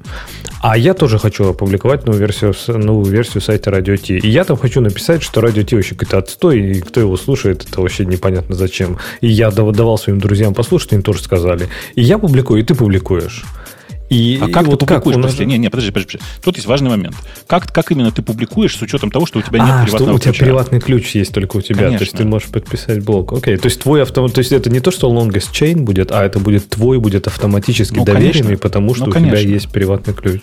Конечно. И напишем, что радио Ти это красава этим самым да, ключом подпишем. Что-то, что-то напишем. На самом деле тут прикол вот в чем, что пост от Мокси показывает очень интересную штуку. Во-первых, он там прямым текстом очень правильно на самом деле пишет, что вообще-то он сам в этом особенно не разбирается. Если вы почитаете ну, пост как, как таковой. Он просто попытался разобраться. Да, он просто попытался разобраться как мог. Тут интересный момент, что Мокси вообще-то считается э, адвайзером и совладельцем э, одной из криптовалют, которую, которую он сейчас пытается продвигать. То есть, как бы в EB3 он не понимает, но криптовалюты как-то понимает. Видимо. Это вот это Monkey Coin, по-моему, да? Она называется Mobile Coin. Mobile а, coin. Mobile Coin. Ну, да, вот да, та, да. которая в сигнале сейчас появилась. Да, которая появилась в сигнале. Точно так. То есть, э, типа, чувак очень правильно зашел. Он говорит, вот такая вот история. Но тут в этой ситуации правильно, наверное, посмотреть на ответ чувака, который в этом разбирается, потому что на Reddit внезапно вышел э, Виталик Бутерин, который сказал, ну, чуваки, ну, давайте себе, давайте представим себе вот, вот, вот это. Дальше давайте как бы кто-нибудь другой доложит, а то у меня рот устал. Не, смотрите, значит, во-первых, мы толком про так сказать, статью Моксита не поговорили. Потому что тот э, рассказывает, что, в общем, большой вопрос, кому нужно вот это вот быть собственным сервером, потому что вообще люди не хотят быть серверами. Это основная, как бы, вот про то, что он рассказывает, и про то, что то, как выглядит сейчас вся эта картина, так сказать, с а, крипт, ну, не с крипто, вернее, а вот с Web3, который как бы считается уже вот-вот он вот здесь, особенно в виде NFT, да, то это, в общем, как-то выглядит довольно странно, потому что все равно все упирается действительно в две компании, а, хранящие у себя вот оперирующие блокчейном. Э, и все, что имеет конечный пользователь, это фактически даже не очень шифрованное. Ну, то есть он им доверяет, он доверяет э, без особого даже шифрования тому, что сообщают эти две компании. А, это раз. Это смешная история про NFT. Не, не, сейчас, подожди, подожди, собрал. сейчас, секунду. Стой, mm-hmm. стой, стой, стой. Про две компании. Речь идет вообще не о владении э, блокчейном.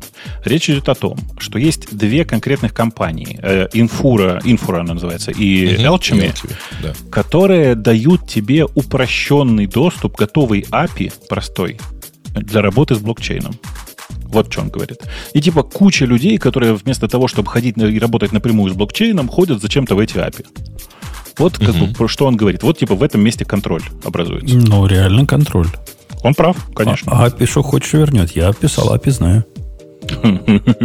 Ну, это, конечно, не означает, что проблема с Web3. Это означает, что проблема с э, тем, что этих API, на самом деле, вот, вот ну, как бы, эти API так устроены. Ну, подожди, не он надо же... централизоваться. Нет, ну, он потом... просто и говорит, можно я добавлю, он говорит, что вот этот переход от Web 1 к Web 2 э, так и произошел, потому что людям удобнее как бы централизоваться. Удобнее. Это не значит, что правильно или там эффективные, но просто удобно. И то же самое, он говорит, у всех, вот он, наверное, и создал Mobile Coin. Он говорит, у всех у нас телефончики, и никто не хочет хочет прям настоящие сервера. Поэтому все будут использовать провайдеров. А провайдеров будет мало. Сейчас два. Ну, кроме э... того, тут э, все-таки он очень точно бьет в, в одну... Я всегда, когда слышу рассказы от э, криптоманов про то, что это все реализовывается очень просто, там, парой строчкой в смарт-контракте, вот мне всегда очень хочется спросить, кому это настолько просто вот на смарт-контракте и так далее. Потому что, как он здесь хорошо пишет, э, да, когда-то все-таки э, даже очень сейчас очень простые вот эти вот э, digital apps, ну, distributed apps, то есть они, в общем, требуют какую-то группу людей, которые сидят и, и пишут код. И вообще говоря, там, это, ну, как бы не решение для end-юзера. Я вообще вот слушаю вас и дураком себя ощущаю. Леха, ты тоже, да, дураком себя ощущаешь? Как не, ну, ну, не, не тебя же мне ощущать дураком, поэтому... Ни, ни одному же мне, да. А они да, про какие-то какие за компанию, какие-то бичины. Какой нафиг бичин? Как она, как, блокчейн, не, блокчейн. блокчейн без, без, ну, без биткоином. Почему? А, Почему нам ну, это действительности, Слушай, да. не, я читаю сейчас вот Виталика Бутерина объяснение. У него там, в принципе, действительно прикольно расписано, что, э, мне кажется, да. действительно критика очень часто идет про текущее состояние, но не то, каким действительно может быть. Я так понимаю, Бобук, то, что ты говоришь вот про эти там 10 блоков последние, типа никто так не умеет еще, правильно? Почему никто не умеет? Или да умеет? Куча, куча клиентов да? так умеет. Ну, окей. Конечно. Ну, в общем, куча, да. мобильных, куча мобильных клиентов, которые без сервера да. работают с биткоином, например.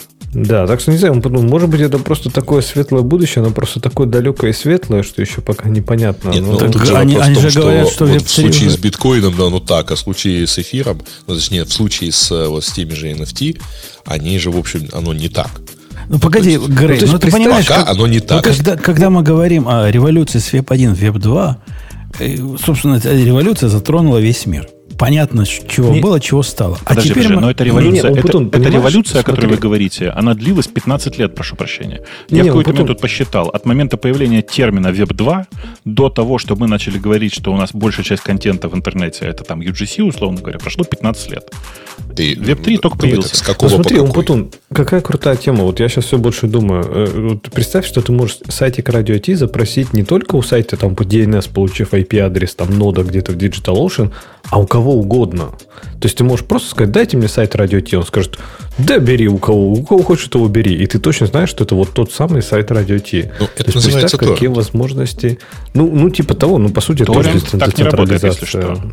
Ну да, э, типа логика, логика, она примерно такая. Давайте попросим у, у, о великий интернет, верни нам сайт Radio T. И он тебе дает какой-то сайт, да, который кто-нибудь, кто-нибудь дайте мне сайт Radio T, у кого он есть. Он а, тебе хоп, дает. Одно время назад, Леха, до того еще, как ты стал ведущим в этом подкасте, у нас тут была, я не помню, у нас ли, у меня ли, но во всяком случае домен до сих пор у меня. Гениальная идея сделать такой публичный CDN – который, собственно, будет хостить э, сайт Radio T. А тогда у нас были проблемы, где его хостить, как все это делать. Как раз блогер там что-то отваливался, где мы тогда хостили. И вот этот PubCDN будет вот тем самым Web3. То есть мы будем автоматически собирать IP э, тех добрых людей, которые захотят его хостить, будем автоматически проверять, насколько там актуальная копия, насколько она подписана. Помнишь, Бог, была такая тема? Конечно, конечно. Э, Ну, По сути, мы тогда предвосхитили Web3, Жень. Вы точно. придумали Web3 тогда просто. Так а почему вы так не сделали? И вот у Рано меня было. вопрос. Нет, Рано а было. зачем это все? Ну, то есть, не, ну, как, окей. А если никто не хостит? Вот ты просишь у великого интернета, а, а- а- а все Такое забили, бывает. никто не хостит. Такое бывает. Значит, Ну, то есть- придется радио Ти закрыть. Так нет, придется ну- все равно хостить самому, в том-то и фишка. И я вот и думаю, что... Ксюш, понимаешь, ты смотри, Как вот давай, если бы мы сейчас жили в мире, в мире Web3, нам бы не приходилось решать э, вопрос, как нам, типа, наши 10 серверов настроить для того, чтобы раздавать MP3 файлы. Кто-то, был бы один действительно сервер, скорее всего, даже не сервер, а, я не знаю, ноутбук бы оставили открытым, э, на котором лежат эти MP3 файлы. А, типа, много других ребят, по сути, самостоятельно выступали бы сидерами для этого всего, если говорить в Ну, вот это терминах тут похоже уже на торрент очень, нет? Ну так, конечно. Ну так а торрент в каком-то смысле это и есть ранние, как бы ранние прототипы, ранние Это заходы на Web3. Web3. Да. Поэтому с поправкой на то, что для Web3 нужна еще там система идентификации, там подписи, тролля тополя. Ну, то есть, э, видишь, э, когда это делается в рамках торрента, всегда возникает важный вопрос. Как убедиться в том, что я качаю не э, дамп с моего DevZero или там с DevRandom, а реально выпуски T. А тут в, в случае с Web3 понятно, как это решено. Решено подписями. Э, Окей. Ну, нам подсказывают, что мы тогда собирались BitTorrent Sync использовать, для того, чтобы на всех заливать. Но, по-моему, эта идея еще возникла до того, как BitTorrent Sync появился. Не-не, мы, мы, мы тогда то, оба с тобой экспериментировали с BitTorrent Sync, и интересно было действительно, что мы рассматривали такой вариант. Использовать BitTorrent Sync. Ну, идея была богатая, но я с Ксюшей, собственно, согласен. Ну, нафига Кази Баян? Если в современном мире мы можем... Да, реально была раньше проблема. Реально, мощи такой, которая нам нужна, я и в дата-центр поставить не мог, и не хватало нам. Но сейчас этой проблемы нет. Сейчас несчастные два нода раздают все, что нам надо, и, То, не, что, и не смотри, то, что сейчас такой проблемы нет, это ведь как бы следствие двух факторов. Первое, это то, что мы это уже сделали, а второе, это то, что э, современные сервера, мягко говоря, немножечко помощнее будут, чем то, то чем мы пользовались тогда. Э, и здесь такая же вся история про Web3. На самом деле, как бы интернет изменился, мощности изменились, скорости изменились, а подходы мы используем все те же, которые были во времена Web1, условно говоря. Э, Тут тоже много всего надо менять. И Web3 во многом вот про это, про то, что когда мы говорим, когда Мокси правильно совершенно говорит, что ну, современные телефоны, никто не хочет же никакой сервер держать на своем телефоне. Телефоны для этого не, не, не, не предназначены. Сейчас не предназначены. Ну и что? Ну, типа, когда-то это поменяется. Поменяется, очевидно, в ту сторону. Знаете, что мне это напоминает вот на 100%? Помните в этом в Silicon Valley? Когда они не придумали за в я, какой- не за я купи. в какой-то версии симку. они к этому и Э, пришли. То есть, как звали этого чувака, который у них самый умный, который в конце концов сказал, типа, все это фигня, мы будем строить новый децентрализованный интернет на базе. Ну, там, правда, алгоритм сжатия был, но в остальном один в один. Подожди, Бобок, а вот ты говоришь, телефончики там подстроятся и так далее. А зачем это телефончиком? То есть ты реально считаешь, что вс- все считают и чувствуют это проблемой децентрализованный интернет? Я Я, думаю, согласна, что- есть некоторые аспекты, там, ты говоришь, социальные сети. Опять же, вот мне интересно, кто это такую огромную социальную сеть будет хостить, где, типа, могут все со всеми разговаривать, я так понимаю, без всяких Так никто ограничений. не должен да? хостить, понимаешь? А, типа, все будут по чуть-чуть хостить. Ну, конечно, все будут А. хостить по чуть-чуть и свое, условно говоря. Э, И вот эта вся, вся вот эта глобальная мысль, знаешь, я много, часто, когда разговариваю с людьми, они говорят, ой, ну кто же будет делать Facebook? Вот так, чтобы я там кого угодно мог найти. Так я в вашем Фейсбуке и сейчас не могу кого угодно найти. Я, блин, не могу найти пост, который у меня три минуты назад на экране появлялся. И это как бы, ну, это, это реально суровая... Подожди, Потому что это не поисковая система, я- я это как бы тут- социальная сеть. Я тут, у меня тут вопрос, а э, кого угодно и типа пост, это как связано? В смысле? Просто такой. Ну, я в смысле, в текущем Фейсбуке угодно? говорю, я не могу ничего найти. Нет, ну кого, если ты хочешь найти какое-то имя, там, наверное, ты можешь найти, нет? Слушай, я не Или могу не- в или Фейсбуке не найти, могу. где список друзей посмотреть, я не могу в Фейсбуке найти. Ну, это, это вопрос к интерфейсу, они меня не очень интересуют. Нет, мне, А, мне тут меня- нравится, как это, как э, у меня, у меня тоже такое бывает, когда типа ты такой вроде программист, все знаешь, открываешь какой-нибудь софт и думаешь, блин, что делать, что делать, ладно, пойду погуглю. Да-да, И- ну и- нахрен, пойду в это- проститутки. Я не знаю, бабок, какие у тебя мысли, а у меня обычно Это- гуглит это- и это- помогает. это комикс. там, там прям такие статьи, как что-то такое, ну, я не знаю, просто очень простое. Как, например, я не знаю, законнектиться какой-нибудь Bluetooth колонке, на которой нет ни одной кнопки, которая вся такая, не знаю, обтекаемая, и эту кнопку надо как-то там нащупать левой ногой там и так далее. Ну, в общем... Подержать да, э, 17 с половиной секунд. да, да, да. Вот сейчас мир стал сложным. Даже если ты программист, ну, приходится гуглить про софт. Ты И- вот, кстати, и что? Ксюш, издеваешься, но, у меня есть фундаментальная проблема, у которой это не совсем про софт, но почти про софт, у которой я реально не знаю, как найти решение. Я не могу принтер переподключить к другой Wi-Fi сети. То есть он у меня когда-то был подключен, ну, лазерный принтер, там типа HP-шный, я его подключил к старой сети, когда купил себе Dream Machine, ну, типа сеть новая, и всё, я, я, я не знаю. Я перепробовал все рецепты из интернета, я перепробовал на YouTube все, что нашел. Я И теперь у тебя есть домашняя Legacy, да? Не, не, у Леха, меня есть ты еще не- провод, ты еще не- USB-портом подключаю, как, как животное, просто вот не прям в пробовал, каменном не пробовал подключать э, в- вот эту HomeKit на недоверенной сети так, чтобы к нему был правильный доступ с доверенной сети. Вот это прямо квест. Это в- в- вспоминаешь все свои сисадминские, так сказать, ту- туманное прошлое. А Умпутун, знаешь, что самое это обидное? Что я помню, что до этого я когда-то это, я как-то это делал. Вот типа год назад или два я как-то его сумел переключить. Но вот с переездом на Dream машину вот, вот никак. Ну, я все попробовал. Ни- ничего, не А могу. У, меня для, Таскаю у, меня, у меня для вас квест. Я своему коллеге дал, он не смог. Ну, я думаю, Бобок умный сможет. И я даю в наш чатик фрагмент кусочка ямла от, э, от Ansible. Вот посмотрите на этот кусочек ямла и попробуйте сходу понять, зачем. Вот зачем, зачем вот это и что оно делает. Я нашел это решение для вполне конкретной проблемы. До этого додуматься я бы не смог никак. Сам. Ну, Ксюша, видишь, да, кусочек вот этот? Да, в смотрю. на нашем общем чатике. Э, Ну, как-то действительно без пол-литра тут как строчек мало, но без пол-литра не разобраться. Есть какая теория, чего бы это могло, зачем это надо? Опционально включать в какой-то скрипт. Нет, тут все круче. Тут задача простая, как дверь. У меня есть э, разные ноды, там, не знаю, 100 разных нодов. И на, на нод, например, мне надо доставить конкретный файл, связанный там по имени этого нода. Представляете, да? Там нод называется N1, я хочу на N1 доставить N1 YAML какой-нибудь, или там XML, или там HTML. И, но хочу, чтобы было общее Ansible. Так вот этот способ, вот этот странный способ, он, собственно, делает что? Он проверяет, есть ли э, такой локальный файл у меня, и только если он есть, он эту задачу запускает. И подставляет имя вот этого локального... Ну, не подставляется даже имя локального файла, но, в принципе, можно и подставить имя локального файла через вот этот э, скобочка-скобочка item, trpr10d. Э, Это какое-то... не- То есть он пропускает skip through, то есть пропускает все, где нет этого файла, где нет правильно? этого файла. Ага, понятно. Ох, жесть, сломаешь голову. Э, Там, это- кстати, Свана забанили, Бобук, разберись. Э, Разбаньте, пожалуйста, Свана. А- Про кажется, как-то неудобно. так- У нас такой чатик сегодня веселый, как так Сван он- пришел и так шутит. оно его само разбанит. Скоро? Минут пять, это наверное. там этот. Ну ладно. Ну Бот, давай, бот, давай. да. бот.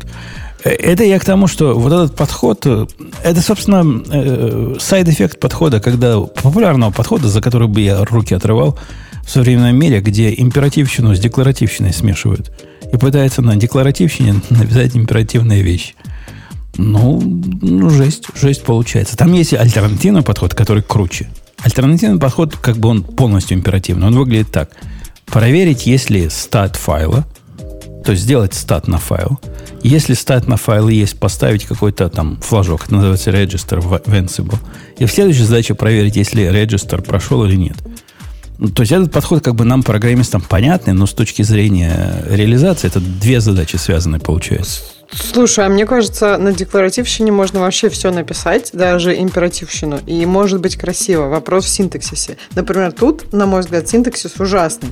То есть, во-первых, skip true, оно ну, в конце, непонятно вообще, что это проход по какому-то, ну, по какой-то коллекции, на мой взгляд. Я не знаю, что тут должно знать, что тут должно дать мне знак, что это проход по коллекции. А кто-то Обычно что-то есть. А кто-то когда видел, ты вот а кто-то видел декларативщине. пример э, вот красивой декларативщины, потому что э, ну, из декларативщины сразу Леха в голову приходит, да, с его мавитом. И Да сказать- нет, ну и подожди, сказать, сейчас же красиво как- делается. какой-нибудь, не знаю, там React, Swift UI, это же все декларативщина для UI, а вот в Swift UI они же еще там компайлер себе поп- поправили э, Swift, чтобы все было, чтобы декларативщина была красивой. Короче, бывает красивая декларативщина, ты зря. Ну Не, и ну, вообще кстати, Haskell прям прекрасная Ну, потом, декларативщина. честно, ты просто очень сильно испорчен вот этим как раз Ansible. Вот Ansible, по-моему, самый просто уродский пример того. Да ну, просто это- он Путун это не- слишком сильно испорчен. Чё Это вы, не декларативная задача, понимаешь? То есть там все, в Ansible все сделано через задницу, поэтому там, в принципе, ничего А самый популярный ответ, знаете, какой на этот вопрос? Самый популярный ответ – не делайте это внутри Ansible, а напишите shell скрипт. Вот так вот, вот так вот.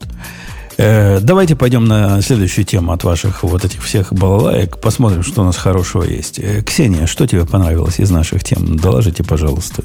Как... Моя жена на днях сказала, что программистка неправильно говорить, а есть для вас какой-то другой, другой феминитив? Программунья. Не-не-не, ну, ну, правильно, она знает, она, она из феминисток, она знает. Ксюша, ты, ты в этот вопрос изучи, чтобы в следующий раз тебя как следует назвал.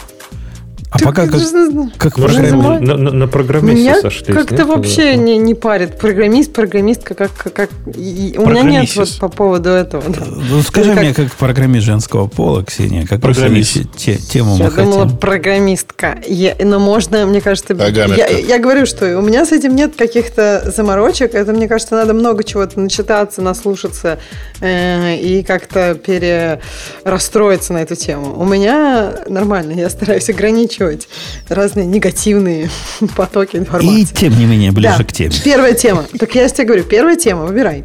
Э, Тут, тут много всего, наиболее важные события 2021 года. Я открыла, я в предвкушении, а там все про Столмана. Я открыла. Ну вот. Но это Но- же Open нет. Конечно, Да там я все про понимаю. Столмана. Слушай, ну там бывает у них и Не, ну только не, про не все про Столмана. Столмана, только первый пук. Нет, ну там, там и просто, мне кажется, такие же примерно э, отстранения университета Миннесоты от разработки ядра, для, за эксперименты. И мы про это говорили. Да. Но, но вот прям самая важная тема 21 года, что каких-то там, я не знаю... это OpenNet, что ты хотел? Вообще, это Да ну что? Квинтэссенция желтых новостей в одной теме. Почему желтых? Ну вот, проблема всего мира Столмана, значит, распустили, там ядро забанили. Да кого, кому важно, в ядро забанили какой-то местечковый университет. Вы знаете, где это Миннесота вообще? Нет, думаю, никто не знает. Ну, Даже те, кто на. OpenNet эту статью писали. Мне еще кажется, что у них просто такой длинный лист. Вот они бы выбрали три ивента, и можно было их обсудить. А вот когда они выбрали, я не знаю, 33 ивента, трудно даже за что-то зацепиться. Я не знаю, какие для вас э, вот события года, ну, из этого списка я имею в виду, может быть, какие-то важные были. А мне особенно Есть нравится... вот. Да. Log4j Смотрите, а мне- там есть. Log4j, конечно, это главное событие. Вот, это событие десятилетия, а вот мне, мне тоже такое. 20-летие. Ну, может быть, А да. почему именно 20? Потому что Java Log4j столько примерно лет. 20 лет. Ну Да. да. Ага. Тебе больше всего понравилось продвижение СПО в России? Бобук. Ну, ты, ты, ты же патриот, патриот, ты должен знать. Я, да, ага. А, нет, тут, тут есть, тут есть реально какие-то, ну, реально местечковые вещи. Muse Group поглотила Audacity. Ну, рели, А мне- рели, типа, вот это Подожди, вообще важно. Жень. подожди, это нет, очень мне важно. Я понравилось. думал, что Мэтью Белламикс там Тут есть очень см- поглотил. смешного про э, копилефтных троллей. Я правильно прочитала? Да, копилефтных, да. Да, Бывает но- копирайт, а бывает копилефт. А, копилефт? Ой, какой кошмар. Мне кажется, нет такого русского слова копилефтных троллей. Я просто Да, смотрю... русское слово копирайт, конечно, есть, да. Ну, Молодец. копирайт я еще как-то слышала, читала на русском, а вот это вот копилефт, это просто Слушай, ужасно. ну это старая концепция, и лет 25 точно. Да нет, ну просто на русском надо как-то, наверное, по-другому говорить. Наверняка в бумажках умных написано как-то по-другому. Нет? Нет.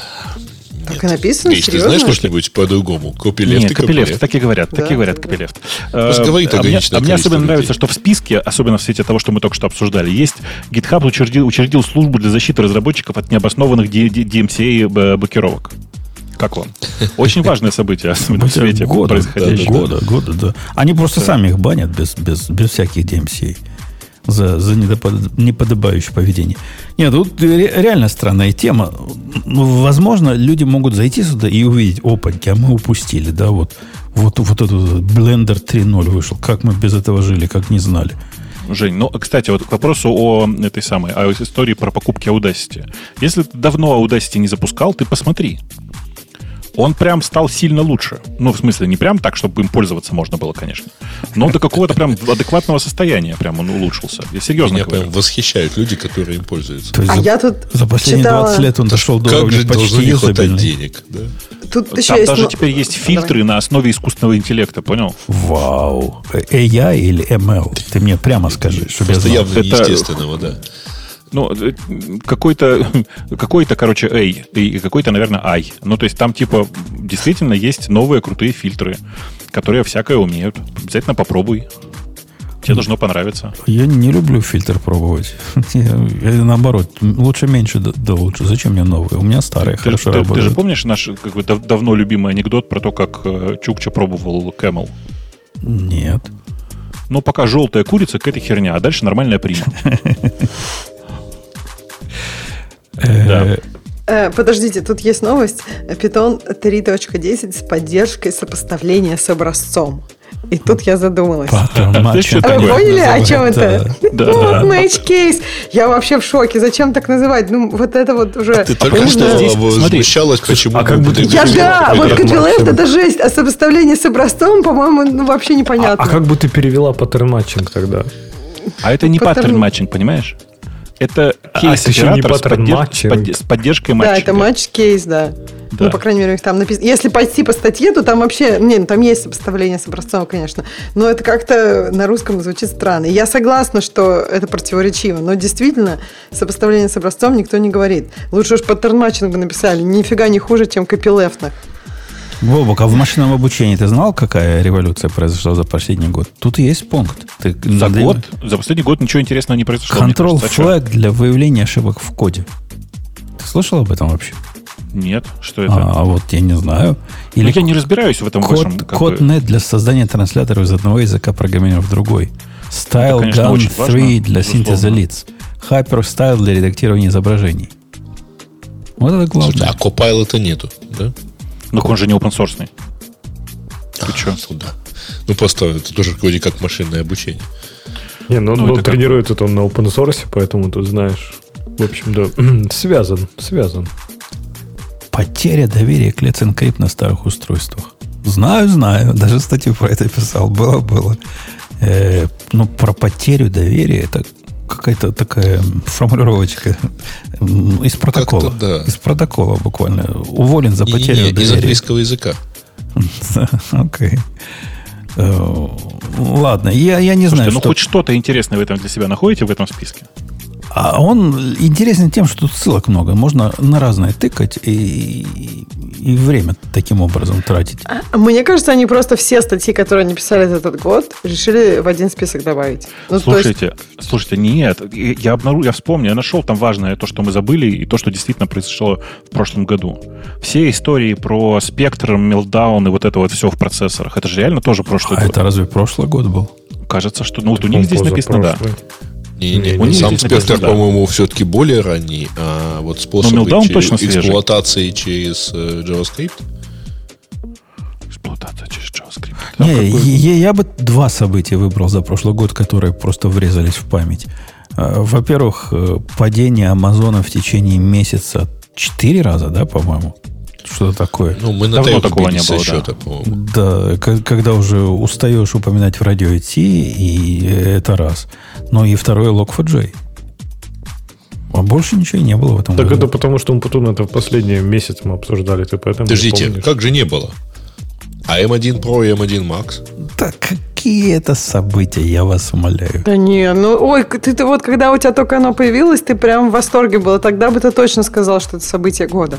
Так у тебя Путун Вот это стек- стек ты- неглубокий, видишь? Не-не, ты помнишь М- то, М1 что появился было? не в 2021 году, чтобы совсем Нет, свое. нет, ну, в вы смысле, это M1 масс, он M1 пошел в масс-маркет, что у каждого Его появился новый. анонсировали в конце, по-моему, 19 По-моему, Нет, по-моему, нет, нет, подождите. M1 анонсировали в осень, в ноябре, если я не ошибаюсь, 20 Да. 2020 года. Да, да, да. и Продажи 21-м, не да. появились почти сразу. Вот. В 21-м, собственно, они все у всех появились, и потом возник э, в конце года M1 Pro и M1 Max. Ну, ну, вот, ну возник, чем событие? возник и возник. Ну, окей, ну событие. Я, я а, знаю. кстати, в iPad он появился M1 в когда ну, не было? тянет весной. На, не тянет. Это тянет. Появление M1 точно тянет на события 2021 года, а появление M, MacBook Pro 14 дюймов и даже 16 на M1 не тянет вообще ни на что. Ну, ну а как было бы странно, если бы он не появился. Э, окей, окей посмотрели на эту тему. Ксюш, что ты темы такие выбираешь, где поговорить не на чем? Только, она туда заранее не заглядывала, мне по, кажется. Я, по крайней мере, надеюсь. По ссылкам кликать, да, можно. Ладно, ну слушайте, но с другой стороны, давайте отдадим должное чувакам, которые составляли этот список. Они же реально как-то старались, что-то делали, ну, ссылки реально подбирали. То есть прям... Может, это генерировалось как мои релиз-ноты генерации сейчас на гитхабе, типа SPR-реквестов? Возможно. Но прямо сейчас кажется, что это, конечно, мощно. В смысле, прям, ну, чуваки прям поработали. Даже в любом случае, они же эти э, аннотации подбили вот это вот сопоставление образов, вот это вот, как, или как оно там было.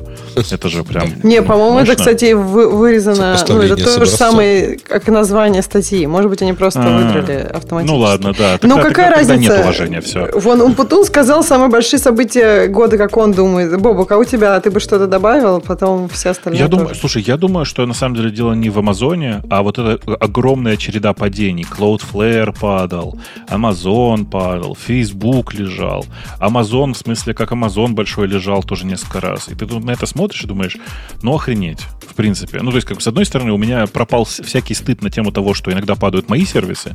Ты смотришь и думаешь, ну, как бы, не, ну если Amazon есть может, то я Amazon. почему не могу? Да. А, а, а как ты думаешь, будет больше падать? Э, это только просто потому, что больше людей становится, у меня, больше у меня клиентов? Есть, у меня есть неприятная теория, что, во-первых, обратите внимание, все э, падения, которые были прям серьезные, приходились либо на конец года, либо на конец квартала.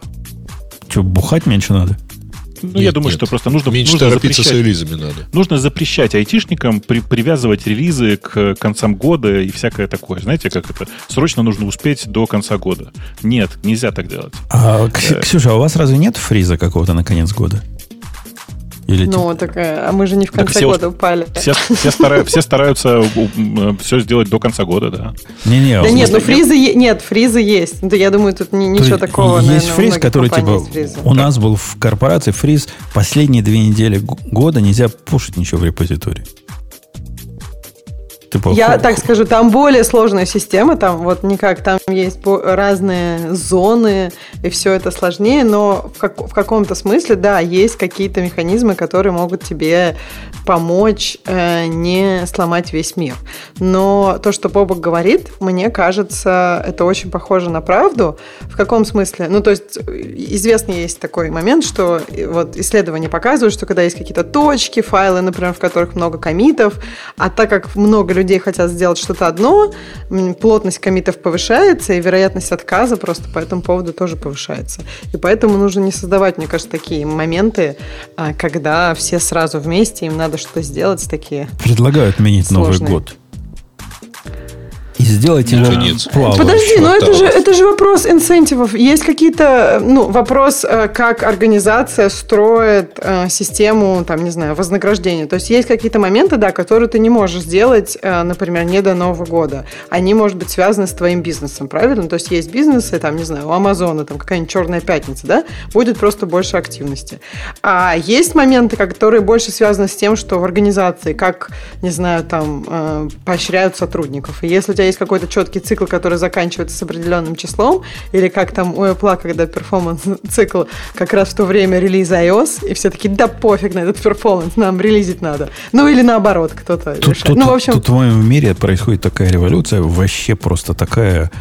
За все время жизни вот в мире около финансовом я подобного размера революции не видел. У них появились дробные частичные э, волюмы, ну, quantity, которая частичной может быть. Понимаете, не? То есть можно продать не одну бумагу э, Microsoft, а одну целую, одну десятую бумагу Microsoft. А, а до, до какого теперь квантуется? До, до десятых, до сотых? До, до четырех знаков. Ух, Подождите, а это чтобы не надо было сплитить? Вот какая была? Не сплитили уже три раза, чтобы не, не надо не, было не, сплитить? Нормальный Нет. человек этого делать не может. То есть ты не можешь А-а-а. купить одну целую и пять сотых бумаги. А однако, может? однако вот эти, которые за тебя транзакции агрегируют, они могут. А-а-а. Подожди, а зачем им так агрегировать, если, допустим, не знаю, вот я одну покупаю, Леша одну покупает, а они агрегируют не две, а типа, я не знаю, да, две да. точка. Они, они купят 2.7 и сэкономят в результате, а в, в другой раз купят там 1.3 и в результате сэкономят какие-то э, там микроценты на, на фи или еще что-то в таком роде. Это вообще конкретно популярная движуха. Вы представляете, какой это, какой это результат? То есть в течение десятилетий все системы четко знали, что волюм он, ну, int 64. А, а теперь он какой-то стал вот этот длинный номер с точечкой внутри. Ух, ух, ух. И, и заказчики говорят, ну, нормально. К Новому году. Нам, нам сказали где-то числа 15 декабря в таком подали. Говорят, ну, мы понимаем, к Новому году вы, наверное, не успеете, но к 10 января хорошо бы. Ну а что, ты, ты, ты теперь просто double хранить будешь? То есть, типа, сейчас финансовые рынки еще все упадут в дополнение ко всяким Амазонам. Ну, это наверняка мыслится, потому что их бойкие отчеты, а мы уже тут на Float 64 перевели везде. Они, они, они, конечно... Серьезно, да? Ну, на полном серьезе, да. Нам так и предложили сделать. Когда Блин. на чарте идете, звони. Это, конечно, сильно. Это, конечно, сильно. Ну, в смысле, это просто детская ошибка. Для тех, кто не знает, мы, по-моему, про это много раз говорили. Э, это детская ошибка. Нельзя э, штуки, похожие на деньги, например, э, хранить в, во флоте. Вы должны, по сути, завести, ну, если так напрямую говорить, так или иначе, два инта. Один под рубли, один под копейки. Ну, если так упрощать. И в данном случае такая же херня, конечно, происходит. В смысле, что невозможно вообще рассчитывать на то, что во флоте что-то может надежно сохрани- сохраниться. Ну, мы, мы переходим на наноценты, типа. Что, в принципе, то же самое. Что такое наноценты? Ну, длин, длинное число, все? которое хранит э, в тысячных долларах. В, ну, не в тысячных, а там десятитысячных долларов. То есть такие, это не нано, это получится мини-центы, наверное. Мини-центы. Да? Мини-центы. То есть, в смысле, не, не два инта, а один там один длинный, инт у тебя, да, да, да, а да. другой коротенький. Не-не, один инт всего. Один длинный а, инт. один инт? Да. Один Просто по десятичной шкале сдвигают целые числа А-а-а. влево на четыре позиции. А-а-а. Вот и все. Прикольно. Ну, да. только это тоже такая не, не Но только ем, емкость у тебя теперь волюма э, ограничена.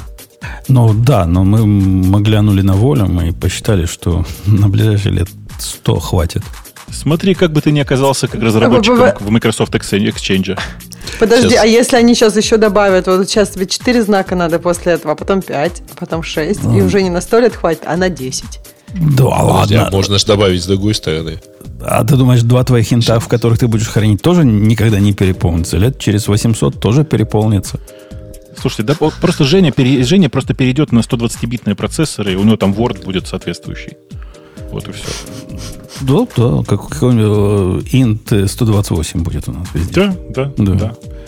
Э, окей, э, нам там в чатике такая дискуссия была по поводу Раста и э, но в конце завершение этой дискуссии было замечательное, когда я автору сказал, что все его попытки написать HFT, вы знаете, да, что такое HFT, вот эти high, высокочастотные системы да. продаж и покупок, я ему так намекнул, что говорю, чувак, ну все твои потуги бороться с паузами garbage коллектора на фоне того, что ты э, ордера по интернету посылаешь, они как-то смехотворны. Ну, согласитесь, ну, смехотворно, да? А ты понимаешь, как, как ребята в HFT же делают, да? Да, да я, ну, я, я этих ребят лично знаю. Они, они да, сидят да. с проводом подключенным вот там. Для того, чтобы у бирже, них, да. Да, чтобы да. у них... Чувак мне сказал, интернет тут не важен. Не важно, не важно скорость интернета вообще в нашем, в нашем мире. Главное, значит, кто первый. Ну, конечно, кто первый главное. Вот у кого провод короче, тот и первый будет.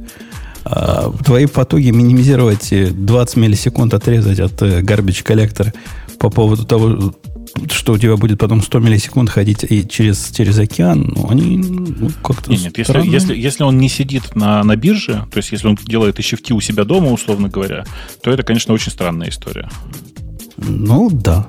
Странно. Ну, похоже, мы друг друга не поняли. Он совершенно уверен, что скорость интернета и latency вообще на проблему не влияет. Там какой-то Геннадий нам пишет, что я эти рассказы про хранение денег не во Float читал десятки лет назад, но в реально существующих программах все равно всегда Float. Я не видел ни одной нормально, э, нормально существующей там типа программы, связанной с деньгами, которая хранит деньги во Float. Не-не, во, фло, во Float в принципе можно хранить статистику Можно. денег, но не деньги сами. То есть, Да. если вы сложите две суммы, которые во Float, у вас результат иногда может поразить просто в самое темечко. Там, там же стрёмно получается. Там, там просто по классике. У вас Это там типа просто копейки не сойдутся 16 потом. 3,9 периоде. Ну, ну, например, Помните, но на самом деле, такие баги, да? Да, да, да. Но, но на самом деле дело не в багах, а в том, что ну, float штука, которая не рассчитана на, на, как бы, на точный подсчет, да, она как бы держит приблизительные значения, если так упрощать. И у вас просто бухгалтерия не сойдется. Если вы как бы где-то ведете учет того, что прибыло и убыло, то у вас просто будет не сходиться. И потом вы будете ходить и об- объяснять налоговой там, или бухгалтерам своим о том, э, как это у вас тут вот float использовался, и, все. И как бы, и- и, ну, я даже не знаю, как это объяснить-то. А я, кстати, деньги в decimal пишут. Ну, это Да, тоже да, вариант, да. да. Decimal это же при- примерно про то, о чем Да. мы говорили. Да. Просто такое официальное название. Э, По-моему, Mongo уже умеет Decimal хранить, насколько я помню. Это Я не знаю, я относительно- при- а- я по относительно- привычке в Монге храню два числа. Относительно новая штука, ну, то есть относительно мировой революции, ну, да, там вроде бы можно. Я в свое время адаптировал библиотеку, есть такая библиотека, то ли от Shopify, ну, от кого-то с деньгами связанная, которая для Go до- до- доносит вот этот тип. Он, кстати, в двух э, как раз интах сделан. И я вокруг нее писал поддержку Монги. Прям нормально получил. Чуть типа, все прозрачно, красиво работает. Ну, конечно, почему бы нет? Почему бы нет? Слушайте, а вот смотрите, у Бобука два числа, а у Умпутуна на- как бы одно число, просто со сдвигом. А как лучше? Какие трейдофы, как говорится? Ну, А со- так это же, по сути, одно и то же ведь. С, одни- с одним Ну, числом технически минусы, да. проще работать. Тебе его, да, а второе потеряется или еще куда-нибудь. То есть тебе надо целостность его. Так, а Но с другой стороны, в два числа больше влезет. Так, а офсет у тебя фиксированный потом, то есть всегда типа два, две позиции, или там три, Четыре, да, например? четыре всегда. Ну, ну, ну, он у всех одинаковый, да? Да, да, так да. А, у, а у двух ты какой угодно, я так понимаю, можешь принять офсет. Ну да. Если ты на два числа Да, раз- ну если мне все, что мне надо, это вот эти микроценты или там мини-центы умноженные на 10, и то вполне мой подход нормально работает. Чуваки, которые пишут, что в копейках хранить удобнее, чем два числа отдельно, это зависит от того, какие суммы у вас максимальные могут быть. То есть э, это правда, что одно число, выраженное в копейках, гораздо комфортнее, если вы конкретно работаете с копейками. Но бывают ведь разные другие варианты. Ну, например, э, давайте какой-нибудь там типа э, сейчас какой-нибудь пример приведу. Биткоин и Сатоши, да, в смысле, где, где 6 знаков после запятой. Ну да, меня просто эти вопросы не О, волнуют. Блин, вот оп- опять, вот посмотрите. Я же не спорю, что, смотрите, у нас просто в ча- в чате оживленная дискуссия. Пишут, бабу какую-то дичь говорит. А, Конечно, можно хранить в double. Ошибка, ошибка округления будет на несколько порядков меньше, чем минимальная единица расчета. Если вы храните рубли и копейки, вы можете хоть во float е хранить, у вас там максимум погрешности, ну, пара копеек, может, набежит. Понимаете? Что тоже на самом деле является ошибкой с точки зрения. Так нет, ну да, то есть тоже может быть вопрос от налоговой. Если ты говоришь про отчетность, даже, ну, копей... все-таки могут быть вопросы, правильно? Куда эти копейки исчезают? По копейке, по копейке. Да, но в реальности нет никакого другого способа, кроме decimal или хранения в двух раздельных числах, если вы хотите, чтобы все сходилось. Э, Разговоры про э, ошибку округления, вопрос здесь не в ошибке округления, а в том, что в некоторых ситуациях, особенно при вычислении сложных функций, у вас результаты будут там типа, э, не знаю, 0,000004. И приравнивать это к нулю неправильно, потому что в реальности это означает, что у вас потом при умножении на, на, не знаю, на 100 тысяч не сойдется на 4 копейки счет. И эти 4 копейки в результате оплачивать будете вы, если, если мир правильный и хорошо устроен. Если нет, ну, то достанется бухгалтеру. Но я бы предпочел, чтобы за такие ошибки платили разработчики, которые хранят э, деньги во флотах. Ну, в нашем мире придет регулятор э, с Excel. Он, ну, у него наша цифра не сойдется с его цифрой. А насколько она не сойдется, ему не важно, собственно. Там на 4 цента не сошлось, или на 40 центов, или на 4 доллара. Какая разница? Значит, неправильно анализируете. И, собственно, он будет прав. Короче, в, в реальности, повторюсь еще раз, вопрос не в книжках, а в том, что э, каждый, кто занимался изготовлением э, софта, связанного с деньгами, э, хотя бы раз в своей жизни на ошибки, связанные с округлением и с ошибки, связанные с хранением по флотах, уже попадал. Я попадал не один раз. Поэтому я точно знаю, что так делать нельзя. Особенно забавно это объяснять нормальным людям. То есть, когда к тебе приходят и говорят, вот вы две сделки сложили между собой, а число какое-то странное получилось. Э, особенно оно странное, когда ты пытаешься его округлять еще.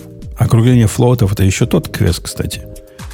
Э, вот попробуй это объяснить нормальному человеку, почему там 3 доллара здесь и 5 долларов там не дало в сумме 8 долларов. Это будет сложно, сложно. Ну, это интересный квест, что сказать-то. Но можно сказать, что ну, компьютер же штука не точная, где-то в пути потерялась. Ну, так примерно и объясняли, да, что компьютер не умеет точно цифры представлять, у них все вот так. Это, это деньги утруску дали. Усушку. Да, да, так и делаем. Э, а к чему все это? Ну, просто, просто так. Что-то что пробегало а, события, мимо. События года, да. События года. Переход бирж на, на дробные волюмы и quantity. Э, ладно, ладно. Ну, на что? Не, что? Мне кажется, ничего, ничего более важного все равно, чем вот эти массовые падения, не было. Мне кажется, это прямо сдвиг устоев у людей произошел. Э, а у нас есть какие-нибудь интересные темы там еще? Вообще, мне кажется, по времени можем уйти уже на, на темы слушателей, если честно. И там, кстати, уже есть можем. интересное, поэтому... Ну, давайте пойдем. Я а вы видели, кстати, скажите, мы... на секундочку коснемся разговора про дуру. Вы же видели чудесную дуру? И... Она какая-то реально дура, по-моему, нет? Э, просто дура. Ну, в том смысле, что бесполезная же фигня. Я вот сейчас сидел, читал, думал, что опять сейчас Умпутун с подвохом достанет свой нож из, из ножик из кармана и скажет, а ну, давай выбирай тему. Я такой, хоба, и выберу дуру. И, и дуру. Не, а идея, да. идея ведь, ну, любопытная. Идея отличная, мне кажется, да. Да. Continuous, э, что, continuous gitization. Так это же просто потому, что у нас какие-то все а, эти инструменты undo, они какие-то тупые. Вот если не, не, в нашем сделать... редакторе, э, в нашем ну, редакторе все да, нормально. Вот там, там нормальный, да. А, а, а, а так не знаю. Ну расскажите народу, который не в курсе, как можно свою жизнь хорошо с дурой построить. Леша? Да, давайте я расскажу про дуру. Да, э, это, наверное, звучит без контекста, как будто мы какую-то идиотскую шутку все повторяем по кругу и мерзко хихикаем над этим. Но на самом деле мы обсуждаем проект, который называется «Дура». Вот так а, может D-U-R-A. Может, дура. Дура, дура, дура да. может быть, да. Не-не, То есть она, идея она, том... она дура. Э, я у автора спрашивал, он написал, что э, он назвал его так в честь э, очень крепкого металла, который называется дюралюминиум.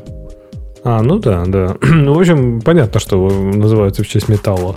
В общем, эта дура, она умеет, это, ее можно запустить как сервер, и она будет мониторить Git э, ну, ваш репозиторий актуальный, и я не знаю, с какой периодичностью, но она будет коммитить состояние репозитория, но не в мастер и не в какой-то бранч, а куда-то там, я так понимаю, свой внутренний Нет, какой-то... какой-то свой бранч. Ну, в бранч, да, в свой. Да. То есть, короче, она не будет ничего, ничего сильно портить у вас в э, процессе работы. Я так понимаю, что все будет абсолютно прозрачно, незаметно, но при этом история будет, какие-то снапшоты состояния репозитория будут сохранены. И в любой момент, например, если что-то пошло не так, правда, какой-то странный пример, он говорит, через типа через 4 дня вы поняли, что что-то пошло не так. Ну, блин, у меня есть много вопросов. Допустим, через несколько часов вы поняли, что что-то пошло не так, можно будет попросить дуру и, например, э, вернуться к какому-то состоянию репозитория, которое вот она там наснапшотила. Так она каждую, каждый символ, каждый что ли, сейф, коммитит? Каждый сейф. Каждый а, сейф, каждый оно, сейф. Да. Как только а если файл, у тебя этот текст-редактор автоматически сейвит, то получается, что каждый с какой-то периодичностью. Ну, то есть ну, она ты получается... написала строчку, да. Да, настроена фига... твоим э, как бы редактором, насколько он часто Слушай, сейвит. Не, или если не, ты в Vime пишешь, сам Некомфортно настраиваешь. называть ее она. Давайте все-таки называть ее он, сервис. А э, это, это, это балалайка, она типа на i95 сидит, да, и понимает... Вот так Я сделано. не знаю, на iNetify или, или, или оно просто регулярно проходит там и смотрит на чек суммы. Тоже вариант же. Ну, вот Но- непонятно, да. Да-да, но я я не знаю, в смысле. Я знаю, что она внутри гид вызывает, так что это как бы э, А она на, на расте написана. Никто не поймет, что она делает. Почему? Да. Rust очень легко читаемый язык. Окей, я, я этого кидаю Тонко просто было, да, а, да, да, но- в этот огород.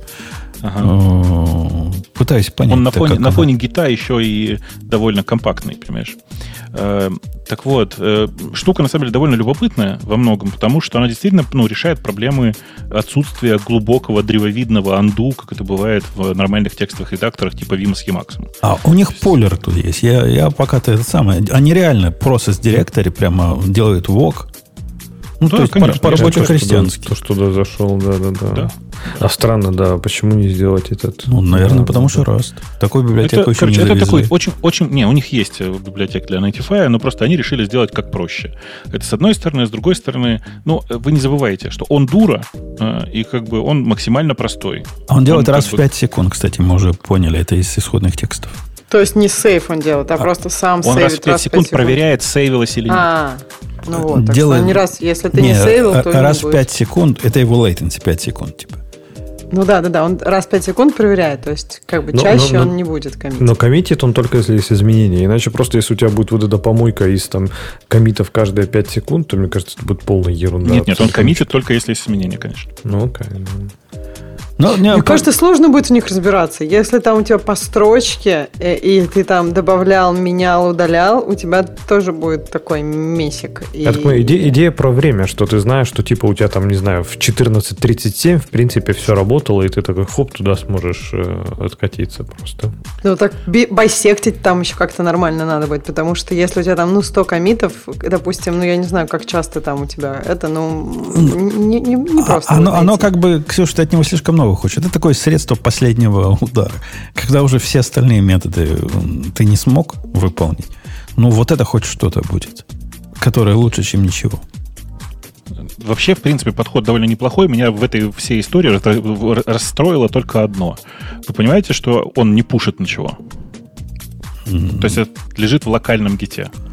Ты хочешь, чтобы он пошел еще на, на материнский корабль? Зачем? Ну, куда-нибудь. Нет, смотрите, я знаю такую же балалайку, кажется, она GitLess называется, если я правильно помню. Если нет, я потом найду, как она называется, которая делает все то же самое, но гораздо более оригинальным способом. Она берет ваш текущий репозиторий, э, клонит его, ну, в смысле, делает его копию в другое место на сервере, не в отдельный бранч, а именно в другой отдельный репозиторий. И там делает все то же самое, только туда пушит. Понимаешь, да, логику? То есть, типа, у тебя есть э, репозиторий, э, в котором лежит... Э, у тебя есть ремоут, в котором лежит полная история твоего изменения файлов на каждый, на каждый чих, а есть нормальный чистенький репозиторий. Понимаю, но в принципе меня, конечно, любители раста опять заругают. А разве вот то, что я писал на баше, нельзя написать? Можно. Там вот та, та штука, которую я видел, она как раз на, на, на питоне была. На питоне, потому что она просто, типа, там был скрипт на 5 килобайт. Прямо, да. Я представляю скрипт на страницу на, на баше написанный, который будет э, сидеть на iNetify и делать пуш на какой-то да отдельный, отдельный origin просто раз в раз в 5, раз в 5 секунд делает... Ну, э, хорошо, со слепом, со слепом в 5 будет делать, проверять git статус. Ну, да. Если есть э, какой-то статус не нулевой, будет делать комит и push да, на да, remote origin какой-то. Я тоже не понимаю, зачем эта дура была написана на расте. То есть мне кажется, что это перебор какой-то вообще на компилируемом языке это писать. Ну, типа, почему и нет, если человек пишет только на этом? Когда у тебя в руках, как известно, молоток, сложно удержаться, чтобы все не фигачить. Ну, а что еще на расте вот. писать-то, кроме этого? Вот такое и пишут. Э, давайте пойдем на темы наших дорогих. Надо выбрать их. Пишут GitLess. Нет, кажется, это не оно. GitLess я помню, что такое. Ну, неважно. В смысле, я потом вам поищу вам потом нужную штуку. Э, да, на темы. Так, на темы. На да, темы. темы. Один из ментейнеров Федералинок переработал файлы с хедерами. Э. О, там Инга, да, там, там Инга uh-huh. пришел и переработал все, что только можно было. Э, ну, в смысле, большой молодец, чувак, там он по сути, уменьшил время компиляции ядра, но по разным замерам, там почти до, до, у некоторых доходит до 80%, короче, давайте по-другому скажу. То есть он год, год над пиарчиком работал, выложил, говорит, ну, а теперь его пробьте, пожалуйста. Так он же сам будет опрувить. Ну, ладно, код, код ревью теперь сделайте ему пиарчику на 170 тысяч строк.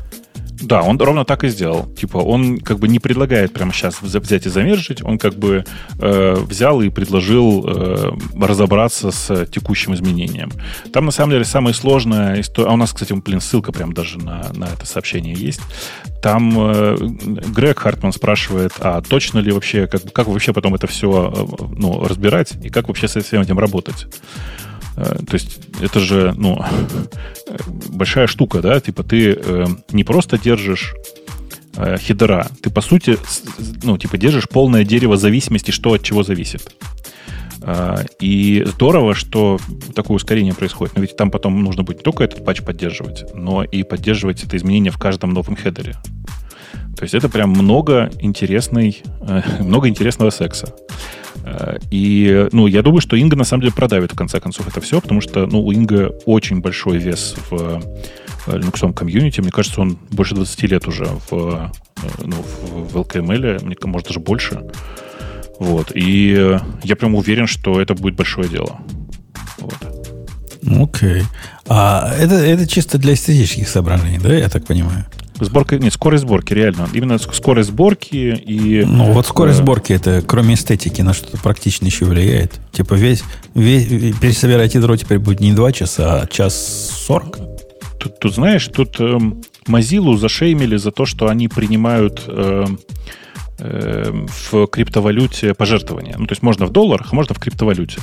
Зашеймили на тему того, что как вы можете, ведь за криптовалют, короче, леса дохнут, потому что тратится огромное количество электроэнергии. Ты представляешь, сколько электроэнергии человечество сожгло, сожгло на скомпиляции ядра Linux? А, конечно, и всякие вот эти слаки, ну. и как, как вот у других гента особо вносят. Конечно. Ну вот, э, то есть это как бы... Ну, кстати, ну, они перестали такая... присылать, э, принимать пожертвования.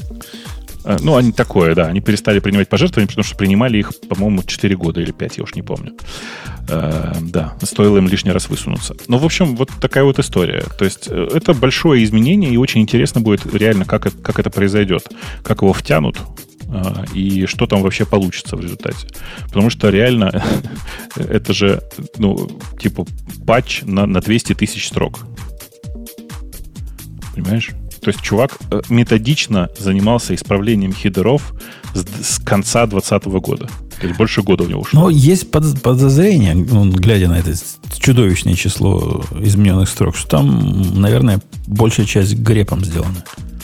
Не-не, там большая часть сделана, ну, как бы найдена грепом, а потом исправлена, скорее всего, руками. Ну, или проконтролирована, как минимум. Грепом плюс седом. Мы знаем, как так делать.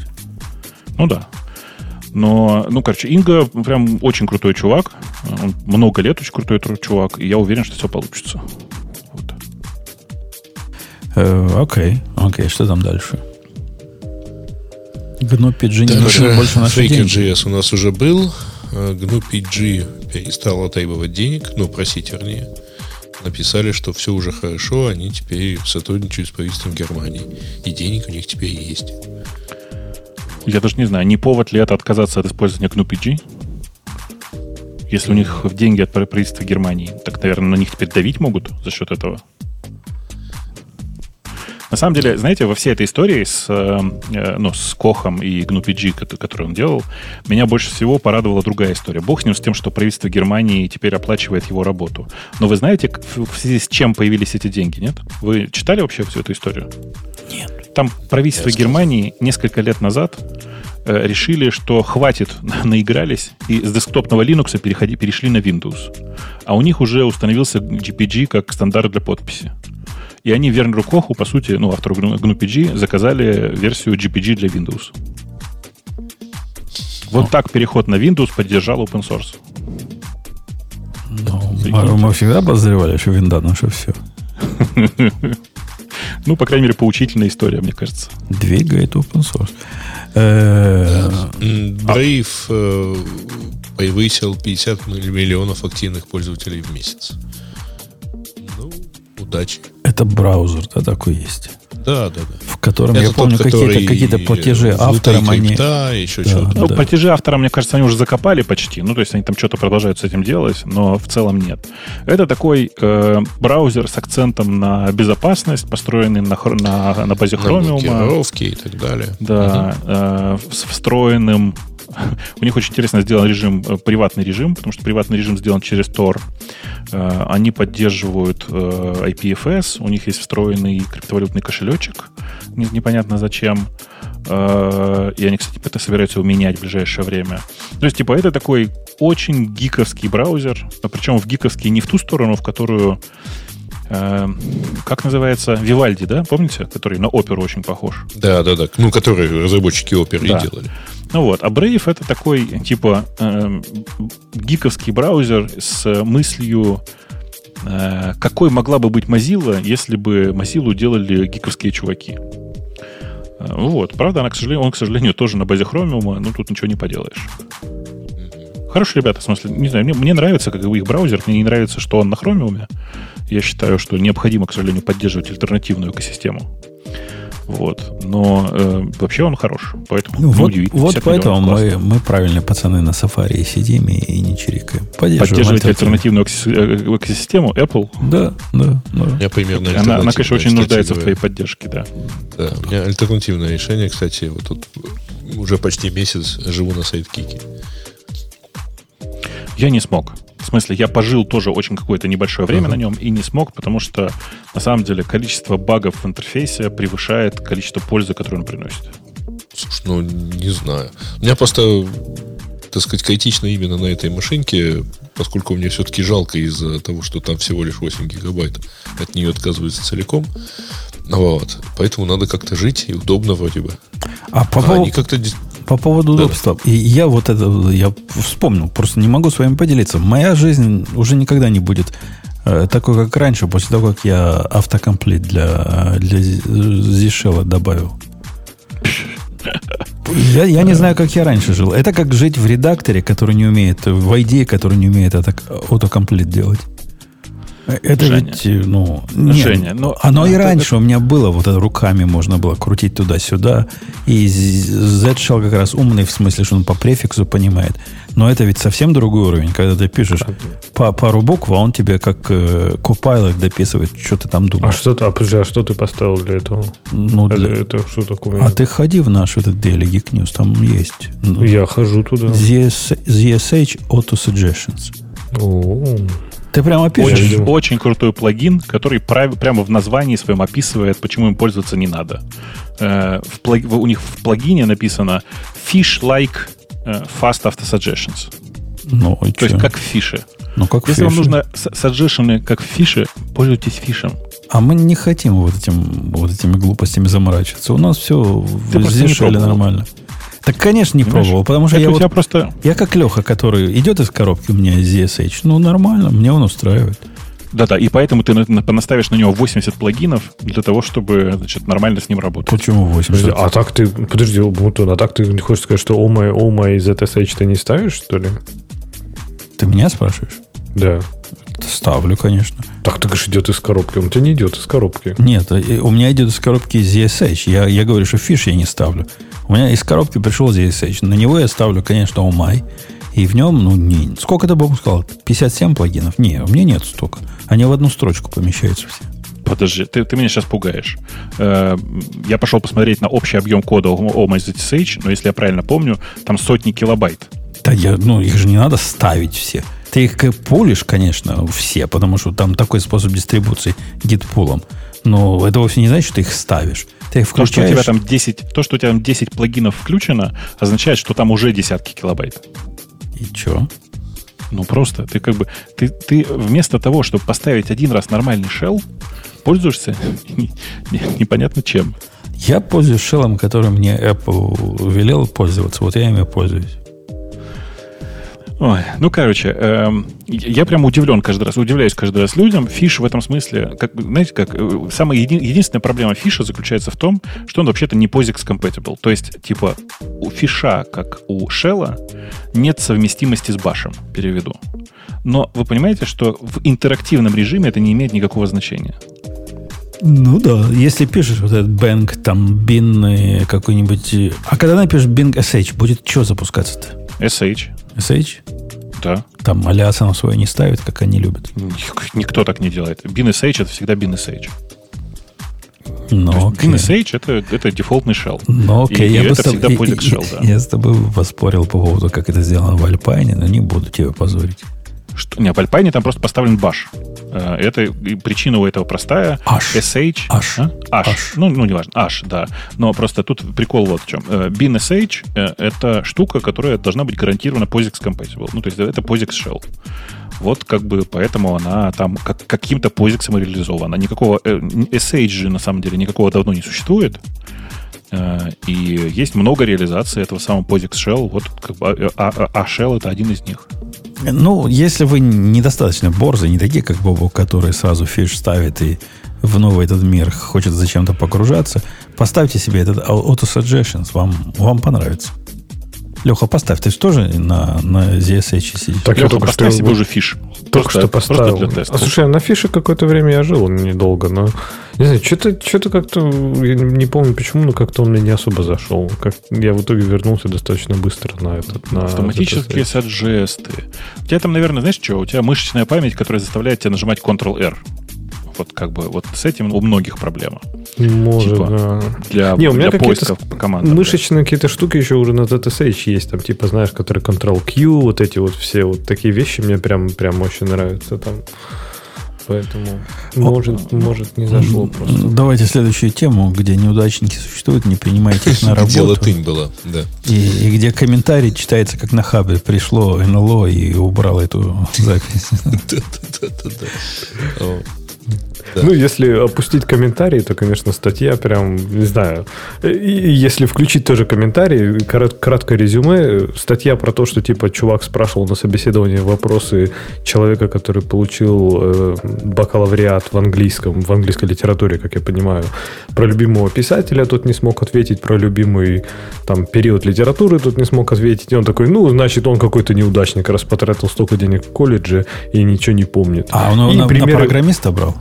Нет, нет, на какого-то там аккаунта, а, аккаунта, да, ну, в общем, я так понимаю, что это с маркетингом, может, чем-то таким связано. Меня знаете, что удивило? Я когда читала эту статью, я была удивлена языку. Я вот бы на русском, вот, ну, там просто очень много суждений о других людях. Просто в каждом слове суждений. Я думаю, ну, Нет, нифига себе. Оказалось, что он, по-моему, из, язык. из Англии. По-моему, что-то там он Это фичерит на BBC. странно. Я думаю, что, ну, блин, в Европе просто пожестче. То есть в Америке я просто такую вообще статью не В представляю. А Европе, что- чтобы британец так что-то жесткое сказал, это Ну, просто... это, Если знаешь, что, старая, если старая что, шутка. это что- Брайан Голдберг, ребят. Он Да. действительно живет в Великобритании. Вот, я но. А какой-то Дэниел up написано, Los Altos, Калифорния. Да ладно, серьезно? Ага. Так, ну, Вау. Дэ- Дэни- Дэниел Месслер какой-то, нет? Это А, э, это понял, разместил. да-да-да. Нет, вот здесь ниже А. бай, Брайан Голд. Да-да-да. Ой, Ну, вот, вот- это интересно. Видишь, но он нашел себе место, где ему лучше, понимаешь? Ну, Язык да. тот же, да, но можно хотя бы Никто не возражает, высказываться. Да, здесь. Не, ну дальше он идет там, типа, расскажите про свои хобби, расскажите, что вы думаете про наш веб-сайт, и как, чем вы наслаждались на работе. И если человек не отвечает, или если у него нет хобби, то он просто вообще лузер, и его не надо брать. И я хочу только... Э, и мы Простите, потом- а на GitHub посмотрите, не? Это уже Ну, другое. если у человека нет pet project. Вот. А еще Слушайте, меня вообще удивляет, вот как можно вообще, вот так сказать, лузер? Ну, чувак с ним поговорил пять минут и уже какое-то клеймо повесил. Вообще, как это? И я понимаю, что чувак говорит, ну, например, нам стартап, хотелось быть людей, которые могут побол... с которыми можно поболтать о книжках. Но это окей, это твое личное Нет, мнение. Если ты представь, сел Ксюш, ты стартап, то приходишь- пожалуйста.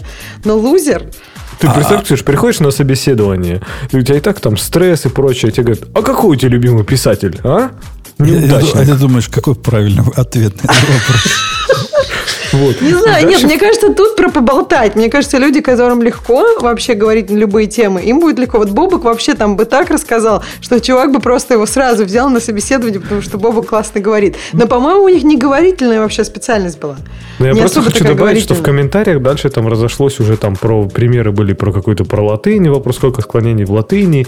И я просто хочу предостеречь тех, кто это пытается взять. То есть, если вы хотите задавать странные вопросы на собеседование, вы можете, но если вы точно знаете, для чего вы их задаете и как интерпретировать ответ. Потому что если тупо копировать, если вы сейчас начнете всех спрашивать, какая ваша любимая книга или сколько склонений в латыни, это просто будет, ну, будет действовать Слушайте, подождите, а что не так с вопросом про любимую книгу?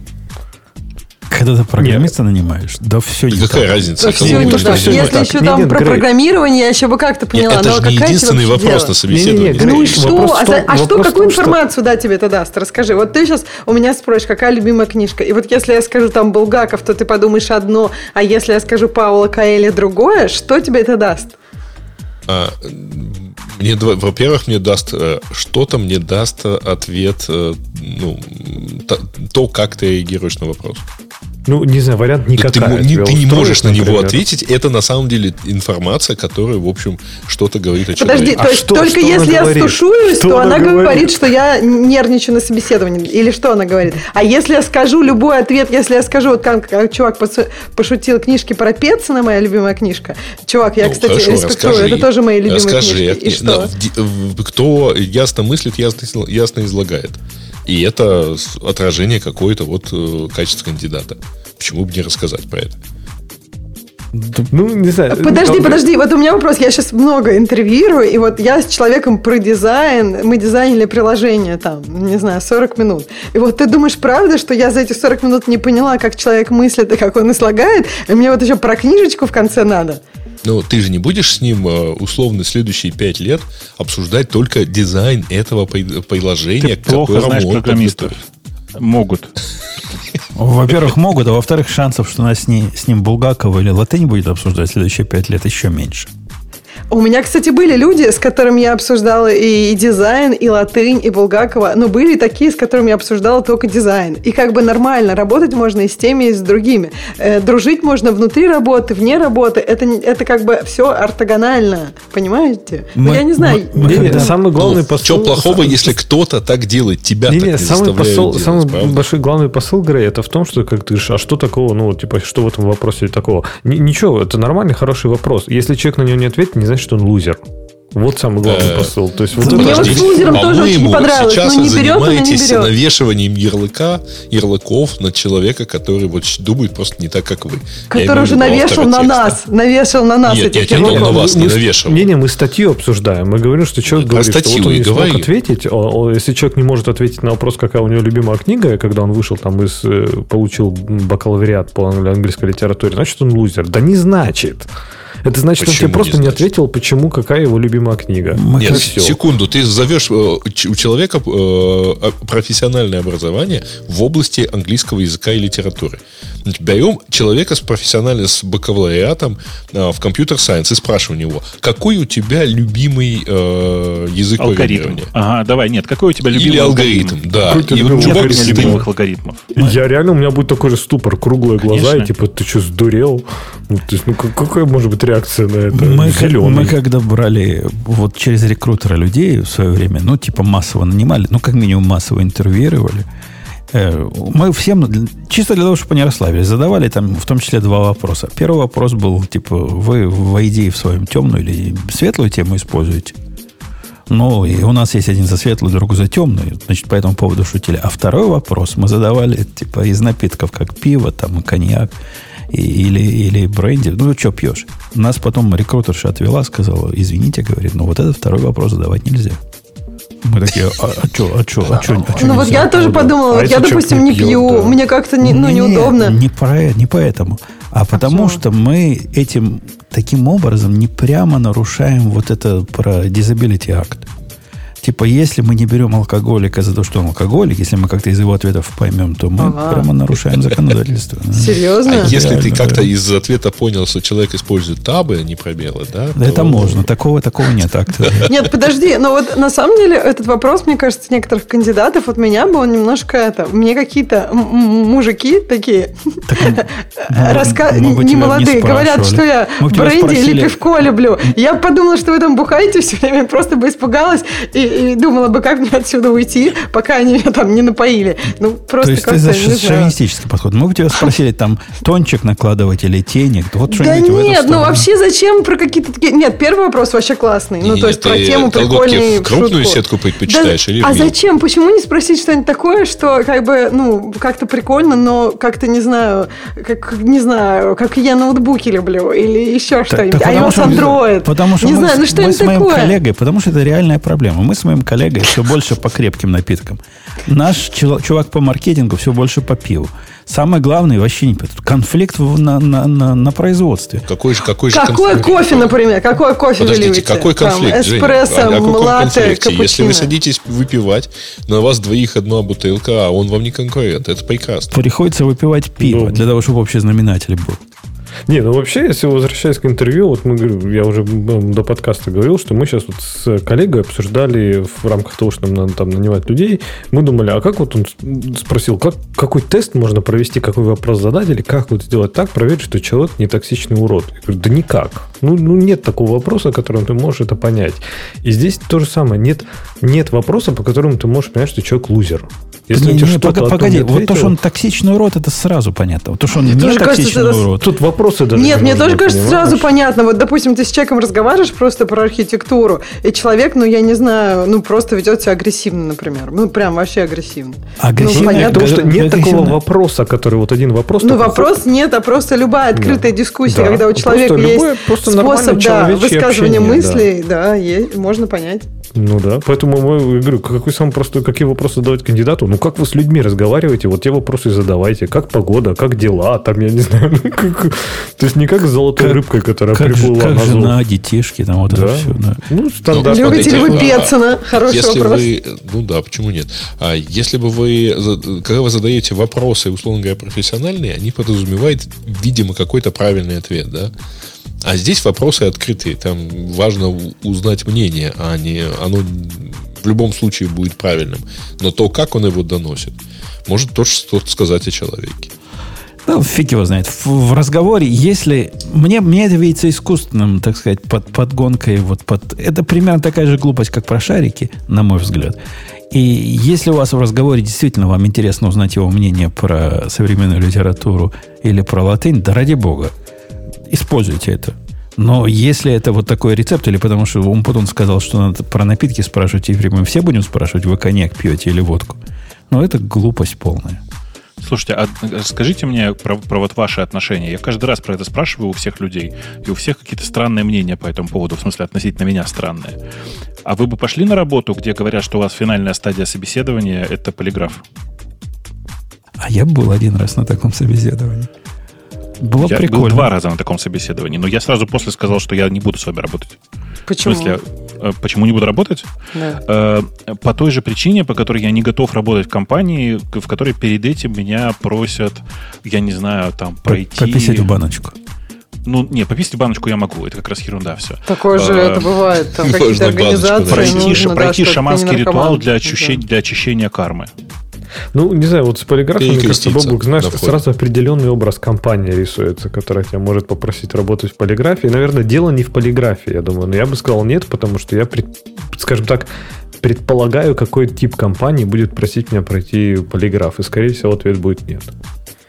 Я просто совершенно однозначно для себя определил, что э, нет ничего страшнее, чем э, дебил с э, лопатой, в смысле, чем, чем, чем дебил с гранатой. А ты думаешь, что а- всегда глупо полиграф? Но если это какие-то определенного типа организации, как Леша сказал. Но меня, Дорогая, меня, проблема меня, меня полиграфа в том, что есть бесконечное количество э, объяснений, доказывающих с цифрами, с чем угодно, что полиграф просто не работает. Так это не важно. Ну, ты, я- меня, это- меня, это меня например, меня. проверяли в государственной типа военке, ну такой, даже, даже не военки, а еще круче, чем. И Военные б- очень любят полиграф. И, было понятно, почему они это делают. Они мне никогда не перезвонили после этого, после моего Я не знаю, что они такого увидели в моем полиграфе. Но там были, да, вопросы, типа, ну, как, с, как, с какого года вы шпион там такой-то? Вот, вот это все. Не-не, в- подожди, на полиграфе задают вопросы только да или нет. Там э, вряд ли тебя спрашивали. Тебя спрашивали... э, Вы да. шпион? Нет, там, Да, там да. Было типа, прав, правда ли, что вы с 94 года, значит, на, на, ну вот, вот. организацию работаете? Вот такого характера. Подожди, Бобок, но он в скольки-то процентах же работает, то есть тебе надо Да немножко нет, Ксюш, потренироваться, он- чтобы он... нет, ра- чтоб- Он вообще не работает. Вообще ни на ком и никогда? Еще раз, он работает вот как. За, вот, давай, смотри, вот представь себе, есть оператор, есть э, э, такой э, программно-аппаратный комплекс, да, на тебя Мгм. надевают кучу всего, Мгм. компьютер, за ним сидит человек, и теперь внимание, человек, сидящий за компьютером, говорит, ты говоришь правду или нет. Нет, ну да, но он же анализирует э, вот эту вот штучку, которая вылезает там и там же. Много ну, раз мы были- все были- смотрели были- фильмы, ты же понимаешь. Я вот еще пытаюсь сказать. Много раз были поставлены эксперименты, когда этим прекрасным людям подавался на, вход, на выход рандомный сигнал, и они также уверенно говорили да или нет, и, и больше того, разным специалистам показывали один и тот же сигнал, и они говорили разные результаты.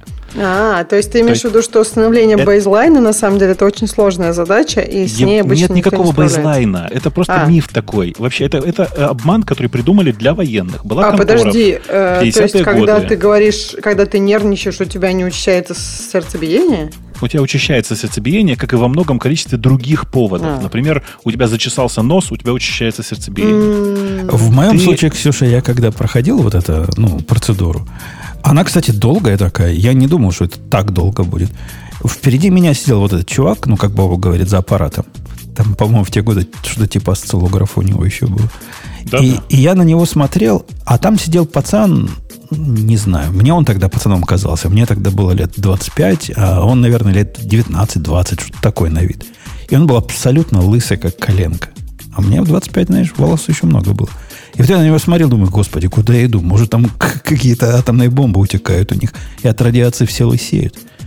Наверное, это повлияло на мои ответы. Вот эта лысость вот этого проверяющего. Ты имеешь в виду, что ты просто, как бы, твоя нервозность Да э, я- я- просто они не- учащала твое сердцебиение. Они- ну, они вообще, да, вообще- если меня на собеседовании просто посмотреть мое сердцебиение, то может показаться, наверное, что я про архитектуру просто все соврала.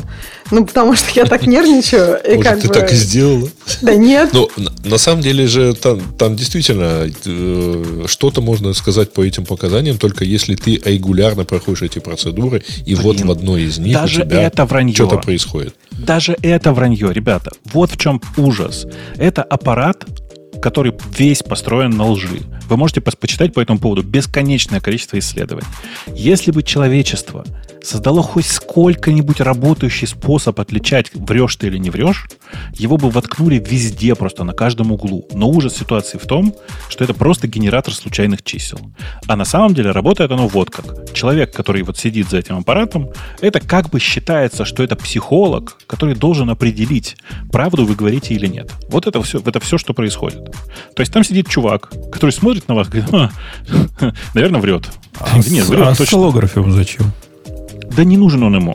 Ну, понимаешь, в этом прикол. Типа просто, просто это такое для прикола. Мне понравилось, и я тоже это подумала, то, что в чате сказали, что если бы действительно, как Бобук сказал, все, все, было бы понятный девайс, кто говорит правду или нет, все суды были бы не нужны. Что Да, вот эти конечно. вот 12 там присяжных, зачем это все, если есть один девайс? В том-то и дело. Не существует такого, такого девайса, и все тесты, которые были проведены, все показали, что это аппарат не работающий совершенно. Это как, помните, как называется? Ты, э, как назывались вот эти вот, помните, были популярны в 90-е годы, когда по сопротивлению, э, по, со- по, э, как бы сказать, по, по сопротивлению тока органи- через, проходящего через организм определяли, что у тебя, какие у тебя болезни. Вот это точно А, такое был- тестирование было шмо- такое. шмоля, шмоля, шоля. Во времена моей молодости были колечки, которые настроение показывали. Вот, вот, Не-не-не, вот, да. Там было что-то там, типа ты прямо клал руки, э, тебе там касались щуп, э, щупами в определенных точках ладони и так далее, и рассказывали тебе, что вот что-то, так сказать, Это как тебя с печенью может Из быть. этой темы, нет? Очень Не, похоже. не, Кашпировский Очень похоже, тебя с очень телевизора похоже. видел. По смыслу, да, прям такой же. Короче, я не помню, как, как бы, э, э, как эта штука называлась, но помню, что изобрел ее чувак, который, э, ну, собственно, который работал в, в- в германской армии в, 40-е, в начале 40-х годов. Э, И, ну, это просто, это просто постоянная херня. Тут кто-то пишет, с хорошими актерами полиграф не работает. Он ни с кем не работает. В этом мой бугур основной и заключается. Это чудовищная антинаучная херня, похожая... на- ну, представьте себе, что вы приходите на собеседование, и говорят, а у нас на последнем этапе э, пассианс раскладывают. Если разложится, мы вас на работу возьмем. А, Я с удовольствием я пройду этот молчать. пассианс, но я не пойду больше на эту работу. Погоди, Бобок, погоди, я не могу молчать. Ты наверняка видел этот тикток, который я скинул там про этот, про э, как раз полиграф и лайт-детектор. Так, так ведь Наверное, клондайк всегда раскладывается, если правильно раскладывать. Да-да, ну... Блин, нет, я не смотрел, надо посмотреть, он длинный. Это прям чудесно. Э, Короче, у меня прям бугурт. И самое это ужасное. Знаете, почему я начал так волноваться по этому поводу? Я знаю две приличных компании, которые зачем-то, видимо, по пришедшему идиотизму какого-то нового человека, э, решили, э, что на последних этапах, на важных должностях, а важная должность это условно, условно тимлид, будем проводить еще и полиграф. Дебилы какие-то. У меня нет слов просто. Я просто встал и вышел, как говорится. Вот. То есть, типа, вот, и как бы для меня вот эта история, она очень похожа на предыдущий разговор на тему того, что, а давайте у человека спросим, он закончил э, вуз по британской э, литературе, давайте у него спросим, какой у него любимый век британской литературы. Э, Сереж, чтобы ты понимал весь парадокс этой, этого вопроса, ты же музыкалку закончил? У тебя Ну какая да. нота любимая? Ля. Не. Нет, ля это у меня. Окей, Там- У него фа. Причем, причем ля бемоль, Нет, почему? причем бемоль Классический в ля начале. блюзовый. Не-не, это не нота. Понимаешь? Это. Не да. прошел. Это не нота. Не То прошел. есть ты уже не прошел. Ты, очевидно, совершенно не закончил музыкальную школу. Ты где-то нахватался по верхам, но прям нот ты, очевидно, не знаешь. То есть, как бы это дебильный совершенно вопрос. Надо спрашивать, сколько белых клавиш на клавиатуре, а сколько черных. А, Ну, ну, это очень плохой вопрос. Да. Это очень А, плохой а вопрос, мы потому хороших что у не меня держим. клавиатуры нету. Мы хороших не держим, надо знать. Не у всех музыкальных инструментов есть клавиатура. Пишут, Ну, в Адам портит все, есть отличный выпуск про полиграф. И что там говорится? В смысле, я не смотрел конкретно этот выпуск. Если вы не знаете, что такое Адам портит все, это совершенно гениальное ютубное изначально шоу, которое потом пустили по телевизору. Э, Это такое шоу, в котором, э, которое меня прям потрясает, потрясает тем, что они к визуальному ряду, к рассказу о технологии, о каком-то мифе, еще о чем-то, э, всегда добавляют ссылки на научные исследования. Знаете, как это смешно выглядит на Ютубе, как будто бы мы действительно пойдем вбивать в YouTube соответствующие там типа ESBN какой-нибудь. Но они в комменты, наверное, дают там что-нибудь, чтобы с cut and paste Там прямо, на, прямо на, на видеоролике. Но неважно. На самом деле важно, что они это делают. Это очень классно, потому что реально ты можешь пойти и проверить. И что самое прикольное, их несколько раз ловили на ошибках, и они потом выпускали отдельный выпуск, где корректировали свои ошибки, совершенные в э, прошлых выпусках. Боб, в следующих темах нас требует, чтобы ты кого-то позвал, Бобок. Требует. А ты как раз, да, готов? Э, да, я думаю, что ну, попробуем. По крайней мере, может быть, в гиковскую замане, может, еще как-то. Прям очень надо. Очень надо. Давненько гостей не было, а вообще добрые люди могут и сами приходить. Грей, а, а- А мы будем радовать пользователей? да, или мы сами уже. ну, Нет, надо по- по- по- Да, конечно, мы надо сами сами можем купить, конечно, давайте порадуем. Я просто мы, мне кажется, впервые раздаем то, что я хотя бы один раз покупала, поэтому меня это очень радует. Подожди, подожди, подожди. А Как мы несколько раз софт разный раздавали, который мы Ну, я вот этот покупали. софт не покупала сама, а вот А. эту штуку я покупала сама своими ручками, денежками, и это приятно раздать что-то такое, что я сама Ладно. покупала. Я Эту не говорю, тот софт тоже был классный. я, по-моему, покупал, Просто кстати. Я не меньше, я меньше играю, чем обычные люди, а э, ну сериальчики я люблю, и поэтому прикольно. Ну, короче, э, у нас очередные, уже немножко запоздавшие подарки. Э, Команда сервиса Start.ru, это там, где фильмы с сериалами и прочий контент, подарили нам 5 промокодов. Ходить надо по адресу, э, который я сейчас кину в чатик. Я так понимаю, что чатик это дело поглотит полностью. Ну, конечно, Поэтому можно- моментально поглотят. Да, можно не заморачиваться. Ходить надо вот сюда, а промокоды э, вводить вот здесь вот э, после регистрации. Даже если у вас есть подписка, то промокод ее продлит на год. Потому что каждый из промокодов это год подписки на этот сервис. Когда Э, карточку я- запросят, э, можете крестиком закрыть. Не надо ее вводить. Да, говорят, что можно закрыть крестиком, и все будет хорошо. Только надо зарегистрироваться, естественно. Что-то я хотел сказать. А, я хотел сказать, что на самом деле на старте э, много неплохих российских сериалов. э, И я как человек, который их Как, как бы ни смотрит, странно это звучало. да, я как, я как человек, который их смотрит, хочу вам сказать, что сериалы последних там двух-трех лет, наверное, вполне себе можно смотреть. Э, Пишут, «О, ОМГ вот это спорт, спонсор. Чуваки, это не спонсор. Это, Это просто подарок. Просто подарок для тех, кто заходит в чат. То есть, типа, нет, ни- ни- никто никому ничего не заносил, мы просто раздали вам промокоды. Вот, А такие сервис по дела. всему миру работает или это... Да какая разница, вас уже все уже, уже забрали, я уверен. Там задают какие-то вопросы. Слишком типа, как- вы думали? Нет, вот ну мне кажется, круто, того, что кто-то два часа. онлайне. Да, два часа слушал. Не только на- начинать слушать выпуск в онлайне, а два часа с нами вечером в субботу провести. Мне кажется, это классный бонус. То есть это награда, да, для тех, кто вот прям слушал онлайне и, и, дождался И до... кто досидел до конца. Это как полчаса. раз вот это антитезис, чтобы таги ставить или временные метки, где об интересном говорим, а где о фигне всякой. А вот, Точно, вот так сидите, точно. сидите, а потом опаньки, и Новый год. Короче, посмотрите, в Бореньке чего-то нет. Я много раз про него говорил, последние несколько Да разов. сегодня уже в чате Посмотрите. вспоминали. Да. А, что, у нас, по-моему, там больше никаких интересных тем нет, да? Я Ну, пытаюсь МВД понять. отжала Телеграм. Что там была новость про этот антивирус, который начал майнить биткоины или что он там майнил? Блин, А, Norton Norton 360. антивирус, Э, А где-то начали- была начали- нас, да, она? начали без вопросов, если у тебя подходят аппаратные, аппаратные нормы, э, их ставит тебе майнер, который на твоей NVIDIA в свободное от работы время майнит э, э, эфир. То есть, уточни, Бабук, свободную от его работы время. То есть, твоя работа, я думаю, его мало волнует, да? Ну, конечно. На самом деле там как-то довольно хитро, в том смысле, что у них, кажется, этот майнер запускается в тот момент, когда компьютер idle. Так что вполне себе. Вот.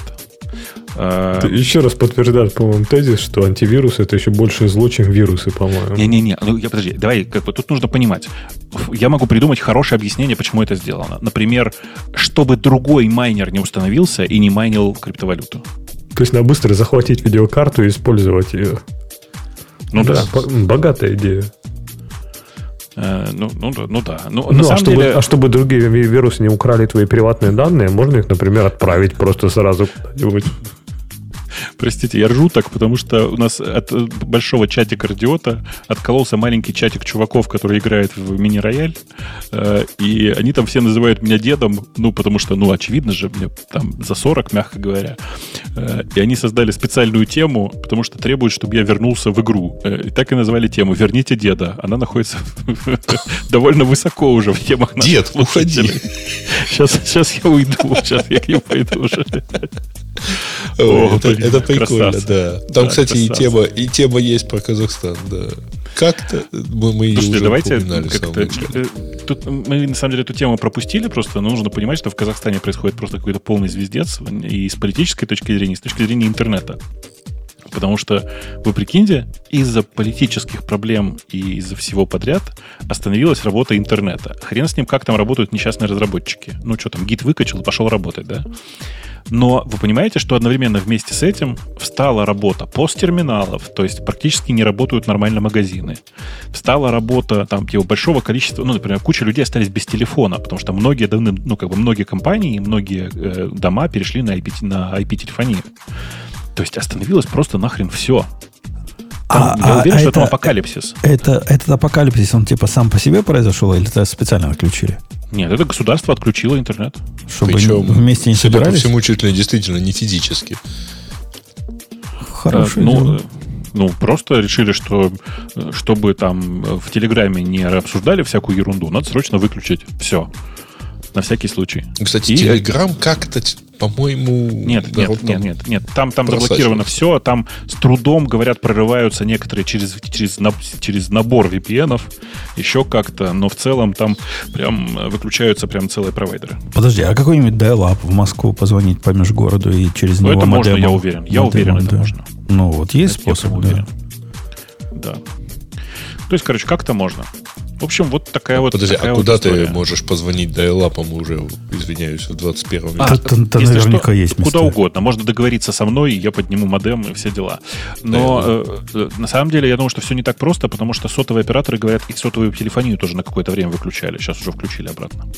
Ну, и сотовый интернет, кстати, ну, мобильный интернет, он работал чуть-чуть лучше, чем проводной, но тоже ложился. Ну да. Тоже, тоже выключался. Трудно, трудно в этих станах жить. Трудно, да, тяжело. Э, окей, ну что, давайте на этой неоптимистической ноте, Давайте. если у давайте. Ксюши нечего добавить, конечно. Да, давайте. Давайте. Э, мы с вами, мы с вами, как всегда, пока до следующей недели услышимся. Бай. Пока. Пока. Пока. Пока. Это шоу создано при поддержке Digital Ocean App Platform, новой платформы для построения современных облачных приложений. С App Platform вы можете быстро и легко строить, запускать и масштабировать как приложения, так и статические веб-сайты. Просто укажите свой GitHub репозиторий, и App Platform позаботится об остальном. Благодаря тому, что мы используем нашу собственную инфраструктуру, Стоимость такого решения будет значительно ниже. App Platform построена поверх Digital Ocean Kubernetes, что позволит вам мигрировать свои приложения, полностью контролируя инфраструктуру, в том числе используя мощный API.